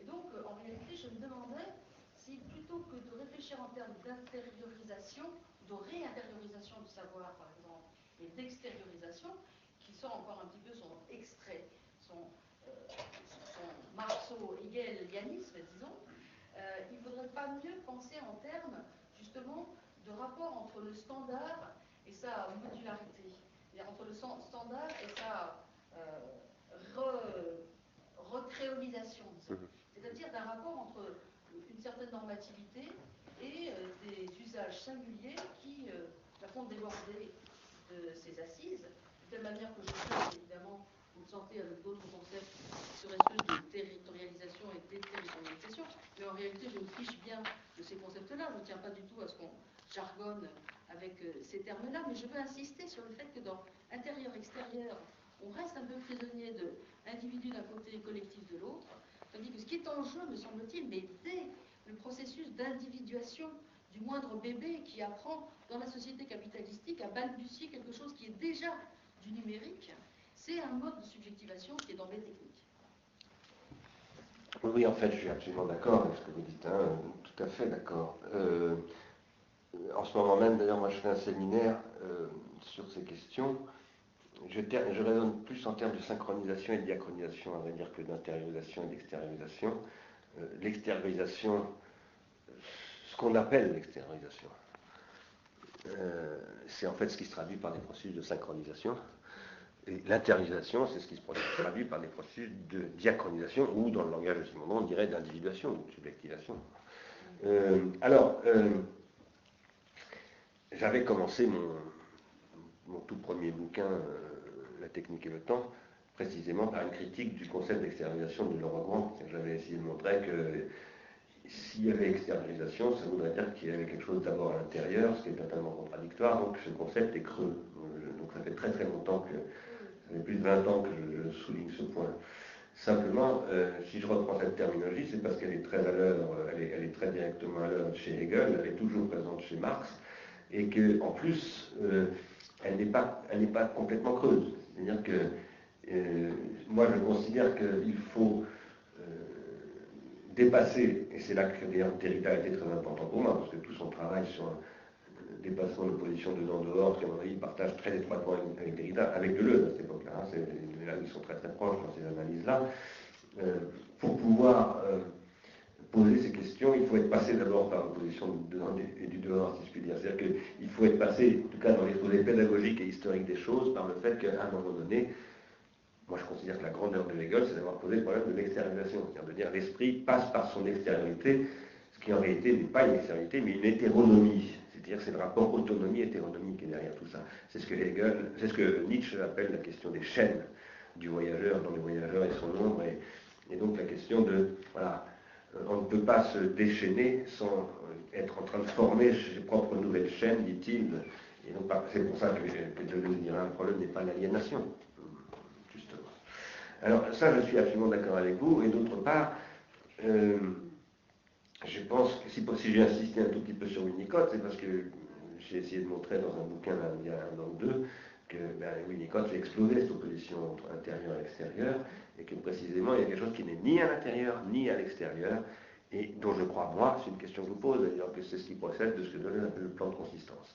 Parce que je pense que c'est comme ça qu'on peut, c'est avec Winnicott, à mon avis, qu'on peut vraiment penser ce qu'on appelle parfois de manière énigmatique chez Deleuze, pas chez Deleuze, mais chez certains Deleuziens qui en font un usage quasiment magique, ce fameux plan de consistance je pense moi qu'il est cliniquement euh, éprouvé par Winnicott.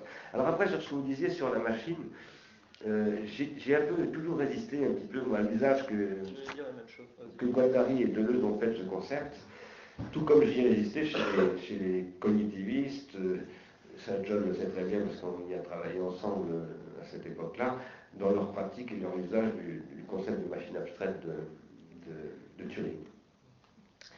Euh, la machine abstraite, ça n'existe pas. Ça consiste, mais ça n'existe pas. Alors les machines, il faut faire attention, une machine, ça existe. voilà. Ce qui fait qu'une machine est une machine, c'est qu'elle existe. Je mets les doigts dedans, elle peut, me couper les doigts, euh, elle peut me péter à la gueule, elle peut faire Fukushima, etc. etc. Et il ne faut pas mélanger les deux. Si on mélange le plan de consistance avec le plan d'existence, alors on est foutu. Et ça, c'est ce que reprochent beaucoup de gens, si vous voulez, à une certaine façon d'utiliser Deleuze et Guattari, euh, qui, est, qui peut parfois apporter une certaine confusion. Et euh, c'est aussi pour ça que tout à l'heure, je disais, peut-être qu'il faudrait revenir effectivement à penser la question des appareils qui sont plus simplement des machines. Parce que euh, la, machine dont on parlait tout à l'heure, c'est Mumford, quoi, hein, auquel se réfère Deleuze et Guattari. Il n'y a pas que lui, mais c'est beaucoup de lui.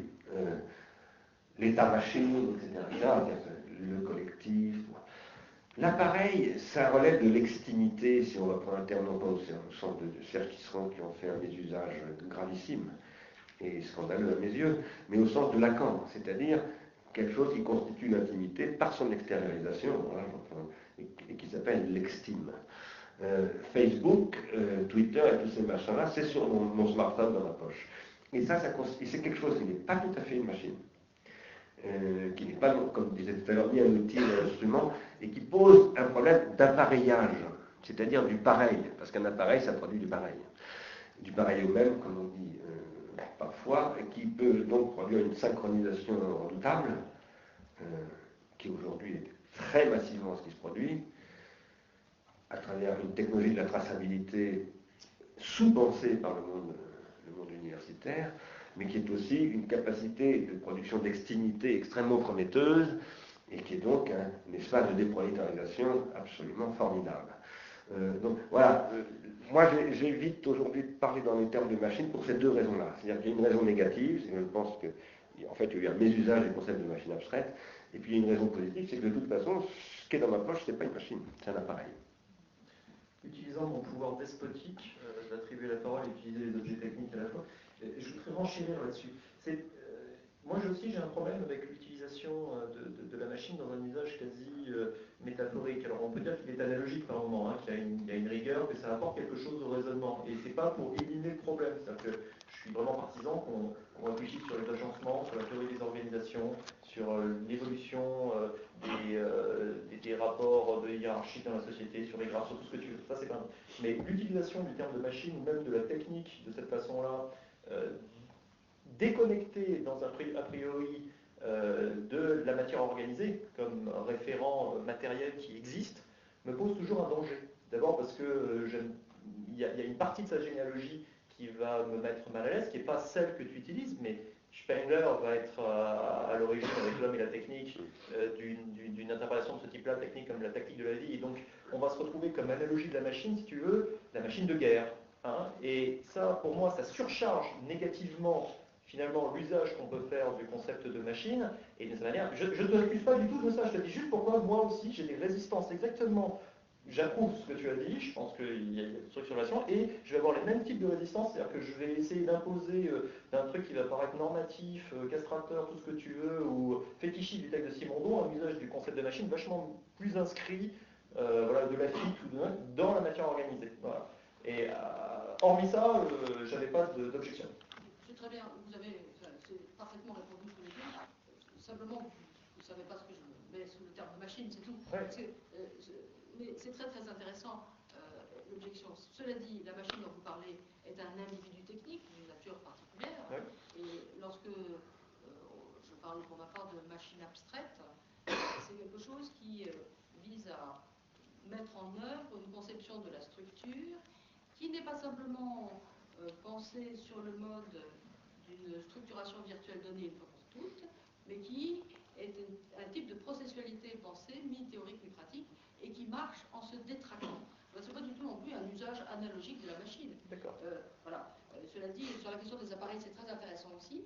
J'aime bien traficoter en ce moment le concept de machine, aussi parce que je pense que nous avons besoin de développer des concepts critiques à l'égard, par exemple, du concept d'appareil, mais aussi du concept de structure, de dispositif et d'agencement, et que le concept de machine nous semblait, quant à moi, un candidat disposé à remplir ses fonctions, mais ce que vous avez dit sur un mode critique, je l'accepte. Tant qu'on ne la dit pas désirante. De toute façon, il ne faut pas de querelle de mots. Hein. On, est tous, on est tous d'accord du moment qu'on voit à peu près les concepts et comment ils fonctionnent. Peu importe les mots, on les, on les reconnaît ensuite. Mais euh, voilà, je pense, une raison commune de, de, méfiance. Alors, il y avait une question par là, tout à l'heure, et ensuite, c'est fini. Alors, revenir en arrière, je me sens oui. oui. plutôt que la, machine, enfin, il me semble que la, euh, celle de l'organisation. Oui. Une question qui, euh, depuis Saint-Simon, qui invente une théorie de l'organisation, sortir de la Révolution française, disons, du, pour en finir, pour en finir, disons, pour organiser la désorganisation qu'a été la Révolution française concernant la sortie de l'Ancien Régime. On sort de l'Ancien Régime avec la Révolution. Et ça fait d'ailleurs, à mon avis, euh, écho au discours euh, euh, qui a été fait à la Bastille dernièrement par quelqu'un que si tu... parce qu'en en fait, c'est un, regard de par derrière ce discours, au sens, au sens de Pascal. C'est-à-dire que la question de l'organisation et la question de Saint-Simon, c'est la question de l'industrie. Et cette question d'industrie, c'est une question euh, de, de l'organisation. C'est pas pour rien d'ailleurs que Simon, qui est un des pères de l'automation et euh, en fait prix Nobel d'économie, a écrit un gros livre en 1968 qui s'appelle Les organisations et qui est à l'origine évidemment du développement de la microéconomie euh, à l'intérieur, disons, du paradigme du management. Et il est clair qu'aujourd'hui, il manque une modélisation évidemment organologique, complexe, qui, fasse des circuits longs mais aussi courts, au sens des AMAP, c'est-à-dire qu'en fait, pas au sens, disons, au sens géographique du terme, pas au sens évidemment de la suspension de la pensée, mais qui fasse, une réorganisation des circuits dans une logique évidemment d'invention et de création euh, et d'innovation dont on a parlé ce matin. Et ma question, c'est, euh, il me semble qu'il y a une urgence évidemment autour de la question des organisations à différents niveaux que ce soit au niveau local, au niveau des grandes organisations mondiales, euh, d'un gouvernement, de tous les gouvernements, c'est des questions qui sont posées, qui sont des questions, disons, fondamentales pour euh, évidemment passer le, cap du siècle. Donc ma question, en fait, Bernard, c'est euh, évidemment, est-ce que tu ne penses pas que la. Et moi je suis assez d'accord avec, enfin plus que d'accord, je pense que la question, je l'ai dit ce matin, la question, non pas la question de la technique, mais la question de l'industrie n'a pas été pensée. Et, euh, dans, ces dans, ces questions, dans ces leçons sur la question industrielle, Aron reprend, reprend euh, comment dire, ce parallèle entre le libéralisme d'un côté et, euh, en fait l'évolution de la doctrine léniniste par, la NEP, nouvelle économie politique, c'est plutôt l'ancienne économie politique qu'ils ont appelée la NEP. Donc là, il y a une sorte de contradiction, et peut-être qu'aujourd'hui, la relève, au sens s'il y a une relève à faire pour rentrer dans le XXIe siècle, c'est évidemment les propos, les, propos d'Ars Industrialis et ceux, que tu portes qui permettent évidemment de construire une organisation. Pour ma part, ayant lu Deleuze et Guattari, avec beaucoup d'intérêt sur le concept de transversalité, par exemple, sur Guattari, c'est fondamentalement son concept. Il me semble que la construction, disons, théorico-politique, l'ontologie du politique, si on va être clair, nous amène nulle part. Je l'ai dit ce matin, sur une impasse, sur une, sur une position négative, alors qu'en fait, il ne cesse de, de dire qu'il faut une positivité de la vie et de la joie en, relation avec Spinoza, on est bien d'accord, et comment ça se traduit politiquement? Eh bien, ça ne se traduit pas. Et donc là, il y a, un débouché politique, entre guillemets, par rapport à débouché au sens, euh, comment dire, euh, au sens de faire passer le flux de la vie, parce que là, évidemment, on est au bord du gouffre. Euh, quand tu dis que, évidemment, la crise, ce que je dis ce matin, les secousses de la crise grecque vont arriver chez nous, et que les sorties de crise sont toujours par rapport au XXe siècle, c'est-à-dire en fait les crises qui sont celles d'après la sortie de l'Ancien Régime, eh bien, se sont toujours soldées par des restaurations, par des fascismes, par en fait des négations de, la liberté. Et aujourd'hui, je pense qu'on est vraiment dans un tournant, on ne s'en rend pas compte, mais on est dans un tournant excessivement, euh, comment dire, problématique. ça a été évoqué ce matin par toi, Vincent, sur le fait de l'épuisement des ressources naturelles, par exemple, évident, sur le fait qu'on sait, et là c'est quand même assez incroyable, on le sait, des experts nous ont dit, donc là on est vraiment dans, un état de la science qui, d'une certaine manière, n'est même plus à même de contrôler un destin civilisationnel, parce qu'on sait très très bien que le modèle industriel dans lequel nous sommes, nous n'avons pas la fin du siècle. et que, en fait, wait and see, personne ne fait rien. Et on, avance au bord du gouffre, et, là, euh, évidemment, euh, euh, il ne faut pas se, rentrer dans une utopie qui serait un regard de par derrière, mais au contraire, essayer de cette, cette organologie dont tu parles. Alors, moi je pense que quand, on vit des, processus catastrophiques de cette ampleur, je, prends le mot au sens de René Tom, hein, catastrophique ici, ce type de situation de, de, stupéfaction, de stupeur et de stupidité, pour ne pas dire de bêtises, est absolument inévitable. C'est-à-dire que c'est compris un processus de protection de la psyché, de dénégation de ce qui se passe, parce que si on devait supporter euh, directement les choses, ben, on serait aveuglé comme par le soleil du bien souverain de, Platon qui en perdrait la vue. Donc euh, on est obligé, à un moment donné, de s'aveugler. On n'a quasiment pas le choix la question, c'est à, partir de là, comment on bâtit des stratégies pour arriver à voir quand même, avec un périscope ou avec des lunettes de soleil ou avec je ne sais pas quoi. Bon, c'est ce qu'on essaye de faire à Ars Industrialis. Hein. On, essaye d'être les Essilor de la future vision philosophique sans être totalement aveuglé. Et une des questions fondamentales, c'est qu'est-ce qu'il y a d'aveuglant si j'ai écrit état de choc, c'est parce que je pense que, je pense que la théorie du choc de Naomi Klein est très percutante, c'est le cas de le dire, et qu'il faut la creuser, même si à mon avis elle n'est pas suffisante. Mais que j'ai essayé de montrer, en appuyant sur Nietzsche justement, sur, sur tant d'autres, sur Benjamin, que, bah, finalement, euh, ce que Canguilhem appelle la vie technique, c'est un état de choc permanent de la vie. Non pas une révolution permanente, mais une mise en, état de choc permanente de la vie, et que du coup, le problème, c'est pas de lutter contre les chocs, c'est de ne pas laisser l'école de Chicago s'en approprier des bénéfices et de renverser cela en faisant des chocs pharmacologiquement positifs. Juste pour, préciser à ceux qui n'ont pas lu le bouquin de Naomi Klein, elle a montré que voilà, le capitalisme, ce qu'elle appelle le capitalisme du désastre, repose sur l'exploitation des chocs, les catastrophes naturelles, les, assassinats politiques comme au Chili, etc., pour faire passer finalement les idées du néolibéralisme ou de l'ultralibéralisme devant des, populations, dans des populations tétanisées et totalement privées des moyens d'agir. Aujourd'hui, c'est ce qui arrive exactement à l'Europe, en Grèce, mais aussi en France et ailleurs. Et d'ailleurs, Sarkozy est en train d'exploiter ce qui s'est passé à Toulouse hier matin exactement de la même manière.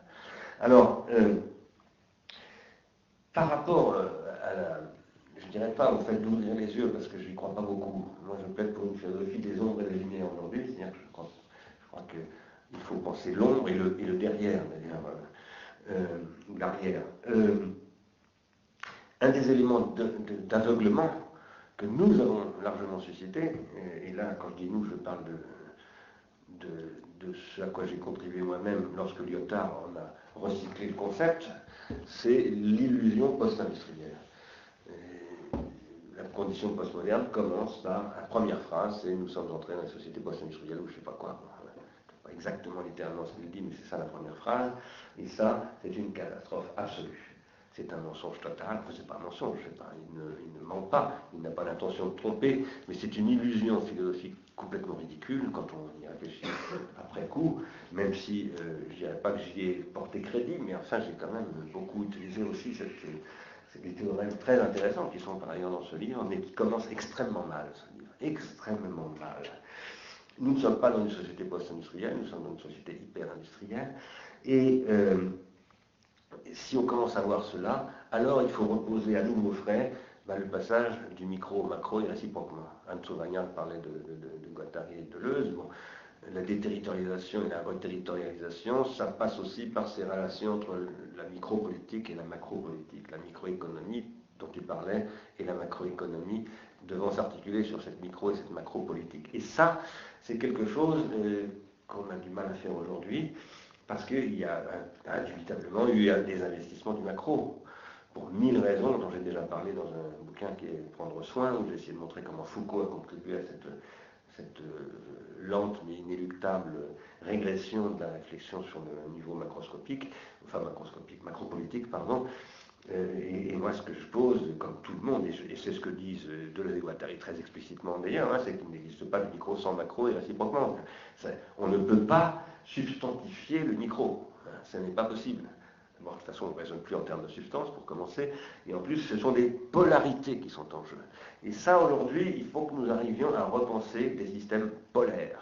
Pas simplement molaires, euh, moléculaires, mais polaires. Et celui qui permet de penser ça, c'est Simon.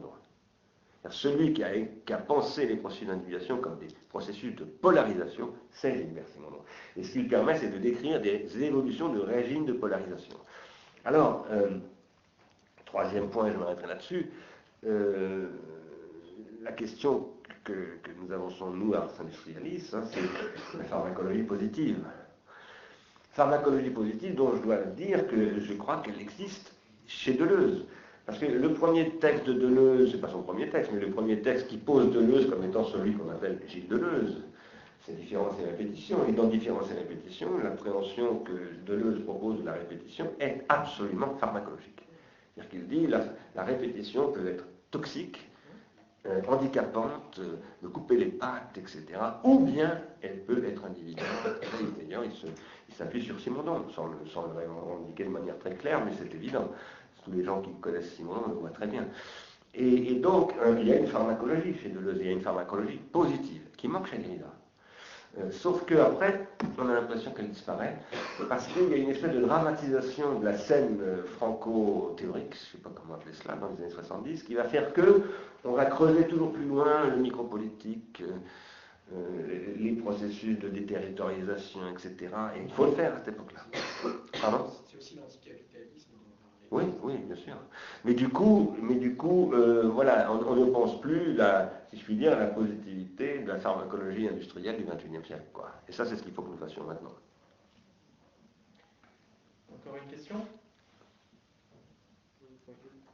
revenir un instant sur ce que vous avez dit ce matin, euh, quand vous avez évoqué le fait je prends l'objet et j'en fais ce que je veux, qui me paraît relever d'un voilà, justement d'un infantilisme hystérique. Il y a un de désinhibition qu'on a vu, j'allais dire, se manifester dans le champ politique euh, ces quelques dernières années. Et puis, évoquez euh, euh, l'unité magique, l'autre aspect de la chose, vous dites finalement, bah, l'unité est sans doute le plus grand fantasme dans lequel on vit, quel que soit le nom qu'on lui donne, et que cette dimension privée ou cette skise, c'est peut-être la chose qui, est la plus aveuglante, ou plus exactement, nous pensons, et même quand vous parlez encore du désir, bon, de fait, il est questionné, donne l'impression, on a toujours, on peut se passer du fait qu'on suppose que le désir, j'allais dire, préexiste d'une certaine manière, serait quelque chose de donné, alors que dans une situation radicalement clivée, hein, on peut, eh bien, c'est euh, finalement la, structure globale de la conscience qui est remise en cause. Et on se retrouve, et c'est là qu'il y a une, alors pour le coup, pharmacologie, une, hein, dans l'ambiguïté permanente dans la présence des appareils, pensons même à l'appareil photographique et au statut des images, enfin aux images auxquelles il a donné naissance, qui viennent précisément se glisser à l'intérieur du schéma global de la conscience, appuyer, fonder au fond, disons sur le sens, la lecture et le texte, et euh, réintroduire une, une, mais qui serait presque une skise euh, fondatrice, c'est-à-dire on, se retrouve dans une situation qui serait celle de nos camarades hominidés d'il y a 2 millions d'années. Que l'aveuglement, il est peut-être dans le fait qu'on a du mal, et c'est un peu normal, à oublier ou mettre de côté la conscience à un autre régime, euh, le psychique ou intellectuel. Alors ça c'est une vaste question de savoir si on peut mettre de côté la conscience ou pas. C'est vraiment, vraiment une question. Je ne vais pas la creuser parce qu'il faudrait du temps et que je vais de partir moi dans pas très très longtemps. Mais euh, en revanche, je voudrais revenir sur ce que. C'est pas du tout que je vais l'évacuer, hein, mais on a, je trouve qu'on n'a plus vraiment le temps d'en parler. Euh, mais c'est une vraie question. Euh, mais en tout cas, et, puis par ailleurs, moi je me pose en défenseur de la conscience vraiment un défenseur de la conscience. C'est-à-dire que, c'est-à-dire que, non, moi je crois qu'elle peut être liquidée, mais je pense qu'il faut la défendre. absolument. Tout en défendant l'inconscient. Parce que l'inconscient est aussi menacé que la conscience. Voilà, c'est ça que je voulais dire surtout. Je pense que le désir, il n'y a pas d'ontologie du désir. Le désir n'est pas une donnée, effectivement. Euh, non, c'est une construction de désir. Euh, si on ne construit pas le désir, il n'y a pas de désir. Et, aujourd'hui, c'est ça l'enjeu, parce qu'aujourd'hui, on a une déconstruction, alors si je puis dire, excusez-moi, je crois, du désir, mais par le marketing, par, le, voilà, par les neurosciences, vous le savez peut-être, le neuromarketing, enfin pas, par les neurosciences, pardonnez-moi, par le neuromarketing et l'usage que le neuromarketing fait des neurosciences, c'est quand même extrêmement grave aujourd'hui de voir se développer voilà, des technologies de marketing qui s'adressent au, cerveau primaire pour court-circuiter le néocortex euh, de manière absolument revendiquée, délibérée, systématique et qui est en train de s'étendre euh, à, la vitesse de la lumière d'une manière catastrophique, qui est un danger immense. Et là, par rapport à ça, moi je crois qu'il faut défendre la conscience, il faut défendre l'inconscient également, euh, et, lutter pour alors des horizons organologiques sans être réactionnaire par ailleurs. Donc ça c'est toute la difficulté. Et je m'arrêterai en vous répondant sur ce deuxième point que moi, je développe une théorie de ce que j'appelle le double redoublement épocal, c'est-à-dire qui est une théorie d'état de choc, où j'essaye de montrer que l'histoire du vivant noétique, c'est toujours l'histoire d'un aveuglement par un choc, euh, et que c'est dans la recomposition à l'intérieur même de l'état de choc, d'un nouvel horizon d'ombre et non pas de lumière, qui produit ce que Orson Welles appelle de la profondeur, enfin n'appelle pas, mais pratique comme de la profondeur de champ, qui, qui ouvre une nouvelle vision à très long terme, avec une très grande profondeur de champ, euh, qui, donc donne, redonne des, possibilités à l'individuation. Voilà, c'est en gros ce que je pourrais vous répondre. Moi, je voudrais redoubler, mais je vais rajouter qu'une fois de plus, c'est euh, sous réserve que j'ai bien compris exactement ce que vous mettiez derrière votre question. Mais euh, sinon, disons que ma, formation intellectuelle de rationaliste presque étroit tenterait à répondre non à votre question. C'est-à-dire dire, effectivement, on est plutôt dans un impératif de défense euh, de la conscience et de la structuration de l'inconscient. Alors je vais prendre un autre paradigme, je dirais en analyse transactionnelle, ce qui est en danger actuellement, c'est l'adulte. Euh, euh, l'enfant aussi est perverti, on, l'agresse en permanence, on le prive de son innocence, l'angoisse excessivement, mais l'adulte, on lui interdit d'être adulte et on, lui impose en, en permanence d'être dans un espèce de, désinvolture et, de divertissement qui, sont complètement mortifères. Et alors évidemment, le risque, c'est de, en ayant cette posture-là, de passer pour un rationaliste étroit, et donc de laisser prise à des idéologies réactionnaires qui sont des idéologies parentales, qui sont des idéologies euh, euh, d'autorité brutale, qui exploitent la situation, et qui, en période de profonde mutation, donnent l'illusion euh, de cette permanence des référentiels symboliques, et qui dissimulent en réalité une profonde violence, un aveuglement, l'adulte qui, lui, est cybernétique et qui, a un rapport informationnel cohérent avec le monde est, désactivé, n'a plus le droit à, le faire, et en plus de ça, qui est euh, extrêmement violent vis-à-vis des, enfants. Alors que, évidemment, comme on est en période de, pré-crise, on est en période où, évidemment, on devrait plus faire confiance à nos enfants, tous, collectivement, à, notre part de créativité, de générosité. En, général, les enfants sont des gens convenables, euh, il y en a quelques-uns de pervers, mais euh, ce n'est pas la, majorité. Et en plus de ça, on, devrait être en train de désactiver le parent, ou en tout cas de reprogrammer très très sévèrement sous les contraintes de l'adulte. Et, de fait, on n'est pas dans cette situation-là euh, politique. Alors j'ai utilisé massivement là Eric Berne, parce que bon, en, ce qui me concerne, je trouve ça opératoire. Ça, marche avec le reste de mon épistémologie. Donc je, prends ça, j'irais même, ça marche en partie avec, avec Simon. Mais il y a quelque chose voilà, j'ai toujours peur quand on me dit ça, quand on me dit une nouvelle organisation psychique qui arrive à euh, dépasser la conscience, de me retrouver vers des gens qui ont des argumentations en faveur d'une espèce de surconscience ou des choses comme ça, où on s'abandonne. Et c'est probablement pas ce que vous aviez envie. D'accord, mais euh, voilà, moi ma réponse c'est par provision de défendre, voilà, de, défendre ta position. Tout à fait, c'était juste de dire, de reposer la question, effectivement, comment lutter contre ce qui devient une skise instituée comment, dans ce schéma-là, s'il devient dominant, il est possible de configurer, que ce soit autre chose ou encore des éléments issus de la conscience, c'est égal, mais de configurer quelque chose qui puisse encore permettre des constructions. Cette lutte doit être politique. C'est une lutte qui doit être politique et économique. Elle doit être mise au cœur d'une économie politique, d'une reconstruction, d'une critique de l'économie politique, ce qu'on appelle une nouvelle critique de l'économie politique. Elle doit être mise au cœur des enjeux par exemple de l'actuelle campagne électorale et de ce qui, suivra, c'est une lutte qui doit être portée par les politiques en tant que telle, ça doit être au cœur des débats. Ça veut dire qu'il faut réaffirmer aussi l'existence d'une puissance publique, ses possibilités d'agir, et non pas du tout son impuissance, comme on le prétend. ça veut pas dire restaurer pas plus que la figure parentale classique, la figure de l'État qu'on a combattu dans les années 70, mais par contre, ça veut dire restaurer une puissance publique, européenne, planétaire, etc. Au nom de ce que j'appelle moi, et je, dois, signale toujours c'est Franck Commun, je dois ça, euh, ce que, ce que Marcel Mauss appelait l'internation, etc. Donc il y a vraiment à repolitiser, rééconomiser, retechnologiser toutes ces questions de manière extrêmement concrète. Il y a à développer, discuter avec les syndicats ouvriers, comme nous allons le faire bientôt à Bruxelles, qui se réunissent le 30 mars, et je vous invite à suivre ça de près, qui disent qu'il faut repenser l'Europe autrement, etc. Il faut refaire de la politique.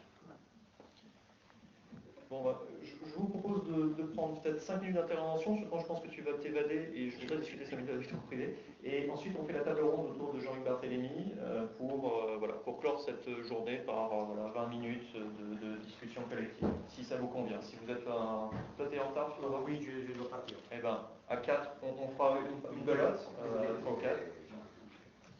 Voilà. En tout cas, on s'approche. Non, mais je vais attendre, je, vais discuter un peu avec Jean-Yves moi aussi, parce que je ne voudrais pas partir. Euh, Même si j'étais pas là ce matin. On fait quand même 5 minutes de pause parce que j'ai besoin d'un entretien privé avec D'accord. Dans, dans, ce que j'ai dit ce matin, vous avez une proposition. Oui. je ne résume pas tous les problèmes, mais que tu vas voir qui vient de, de Simondon et de